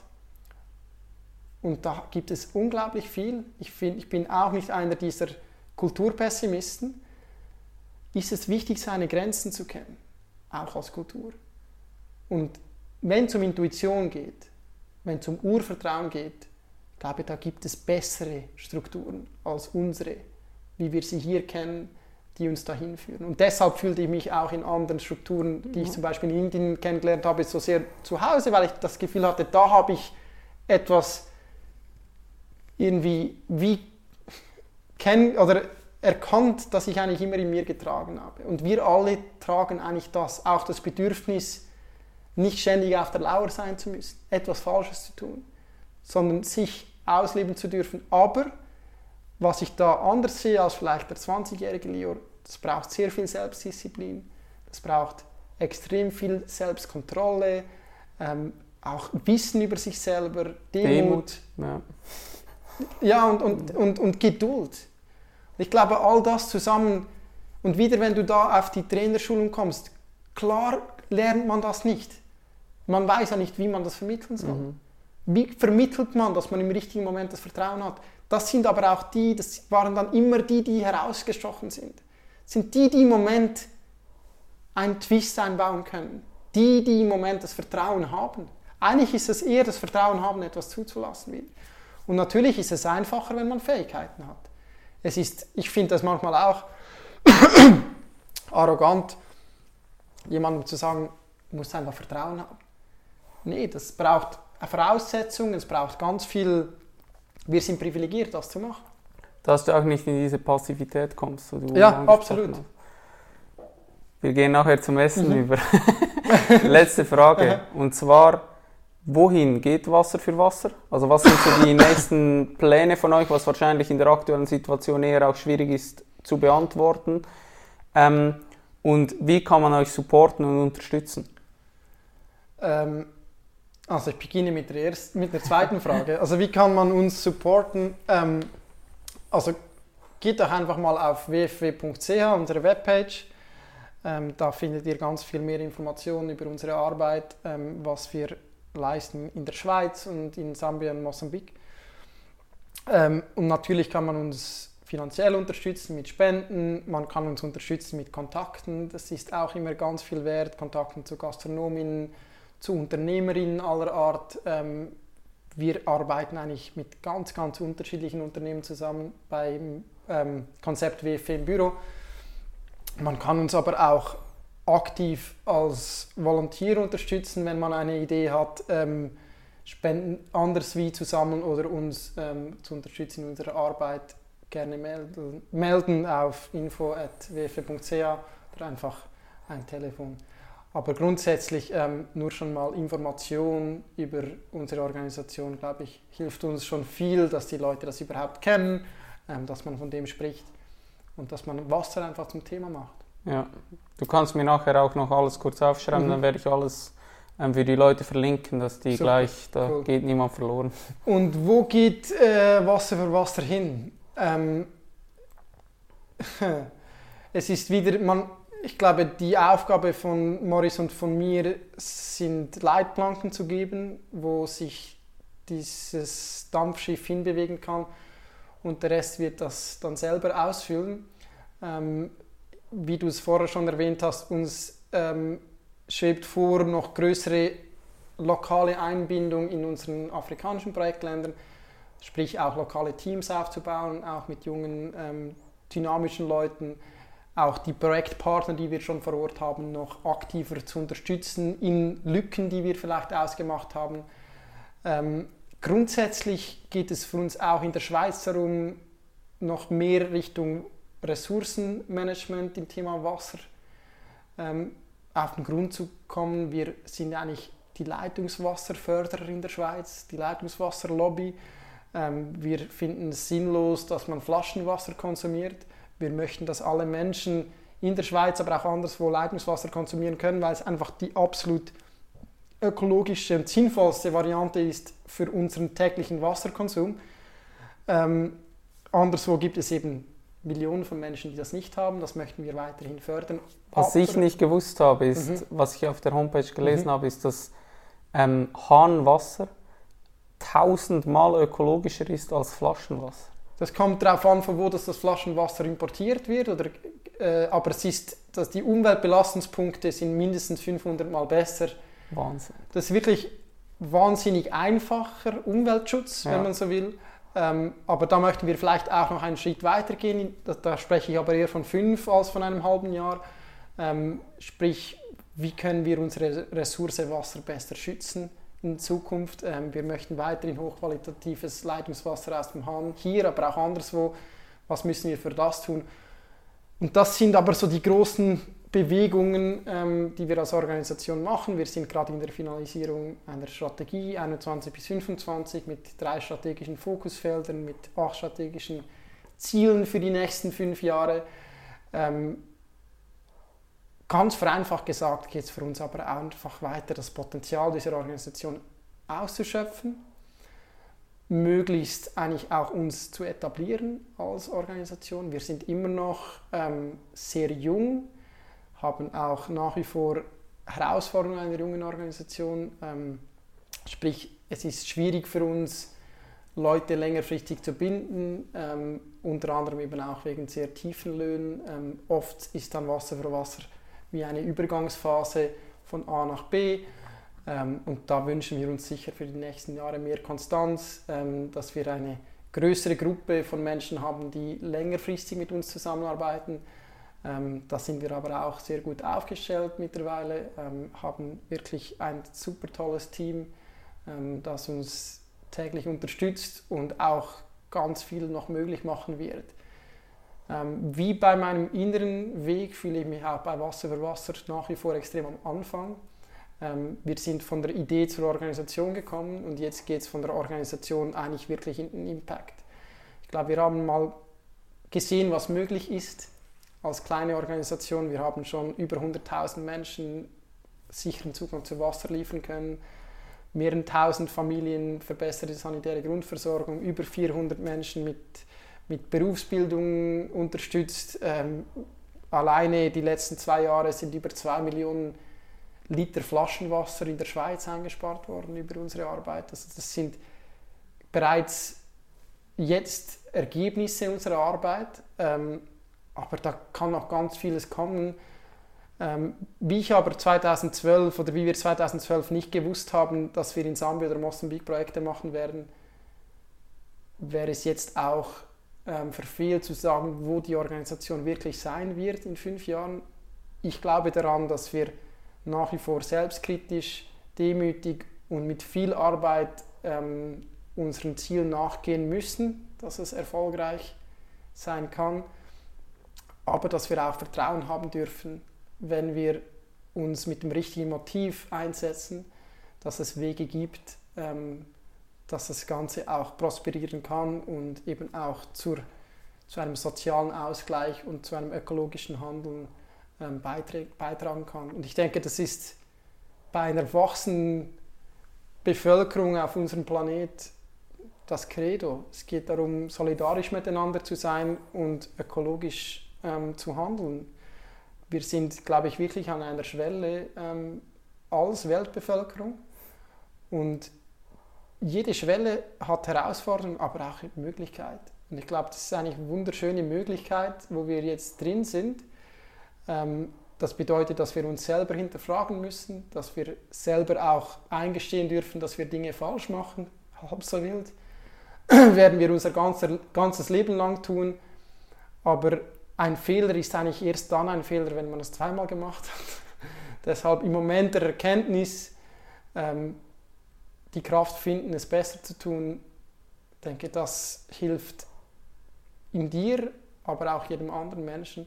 Ich glaube, Wasser für Wasser ist eines von vielen Projekten oder eine von vielen Organisationen, das eigentlich auch ein Kind der Zeit ist, zu sagen, hey, wir junge Generation möchten eine andere Art und Weise, wie wir miteinander umgehen, wie wir die Gesellschaft ja, wirklich bauen. Und es ist auch eine Einladung für alle mitzumachen oder es selber zu tun. Es ist auch nicht Wasser für Wasser alleine wird nichts verändern, sondern es ist Teil einer Bewegung, ähm, wie es sie aber auch immer gebraucht hat. Ist auch nichts Neues. Ist auch für mich wichtig zu sagen, man hat oft fälschlicherweise aus meiner Sicht das Gefühl, wir, sein, wir, wir seien an einem nie dagewesenen Punkt. Gibt es vielleicht Indizien in Bezug auf Umwelt, in Bezug auf soziales Verhalten etc., aber ich glaube, die Menschheit ist immer wieder an so einem Punkt gestanden. Vielleicht waren es früher, keine Ahnung, Tribes, die eingesperrt waren von Mammutherden und sie mussten sich befreien. Ja, ja. Äh, und jetzt geht es darum, dass wir irgendwie eine andere Dimension von Bewusstsein auch erlangen, damit wir gemeinsam begreifen, dass vielleicht gewisse Dinge besser nicht so weitergehen sollen. Das Schwierige an dieser ganzen Geschichte ist, wir sprechen jetzt zusammen. Die meisten Menschen, die das schauen, die werden das über einen Laptop, über ein Handy schauen. Das ist wieder wahrscheinlich nicht nachhaltig produzierte digitale Ware. Wir brauchen Energie, das zu produzieren. Sie brauchen Energie, das zu konsumieren. Und deshalb wäre vielleicht für mich sogar das abschließende Wort weniger Konsum von allem und mehr Zeit mit dir selber. Darauf können wir den Sack zumachen. Richtig geil. Ähm, Lior, ich möchte dir wirklich aus tiefstem Herzen danken, weil ähm, ich finde spannend, was du gesagt hast. Weil wenn du dich so entwickelt hast, dann brauchst du es mit diesen Erkenntnissen in Anführungsschlusszeichen sogar Überwindung, dich irgendwo hinzusetzen und darüber zu sprechen, weil du halt die Erkenntnis eigentlich hast, eigentlich weiß ich nichts und ich spreche über was, das einfach nur irgendwie Annahmen sind. Absolut. Und ähm, trotzdem, für mich war es extrem inspirierend. Ich danke dir wirklich aus tiefstem Herzen für deine Zeit, weil ja, ich, ich kann das nicht beschreiben, aber immer wenn ich dich treffe oder so, ähm, ich, ich schaue so an dich hoch, weil es ist für mich einfach Kannst unglaublich, einfach unglaublich inspirierend, wie du, wie du, wie du bist als, als, als Mensch. Und ich habe das Gefühl, dass du jemand bist, der das eben verkörpert, was, was er sagt. Und das ist für mich so das Nonplusultra, weil es mittlerweile einfach sehr viele Menschen gibt, die über ähm, tiefgründige Themen sprechen, aber die du halt im Alltag dann eigentlich siehst und denkst, da ist einfach nichts von dem, was eigentlich gesagt wird. Und ich wünsche euch allen, also der ganzen, ganzen Firma, wirklich nur das aller, aller, aller, allerbeste wenn ich euch irgendwie da supporten kann und wenn es mit Krafttraining ist, ein weiteres Mal, äh, lasst mich wissen. Ähm, ich kann auch wirklich nur den, den Leuten ans Herz legen, ähm, supportet die Jungs, supportet das Projekt, weil ja, für mich ist es auch, wenn ich sehe, was da für Leute dahinter stehen, ähm, unfassbar geil und ja, ich danke dir aus tiefstem Herzen für deine Zeit. Jetzt gibt es was dir. zu essen. hey, lieber, vielen Dank. Danke vielmals. Thank you for your precious time, champ. I hope you found this episode valuable and you'll come back for the next one. Don't forget, where your focus goes, your energy flows. Be thankful. Take responsibility for yourself. Breathe. Dream big. Save the planet. Greatness is upon you. I believe in you. Peace out.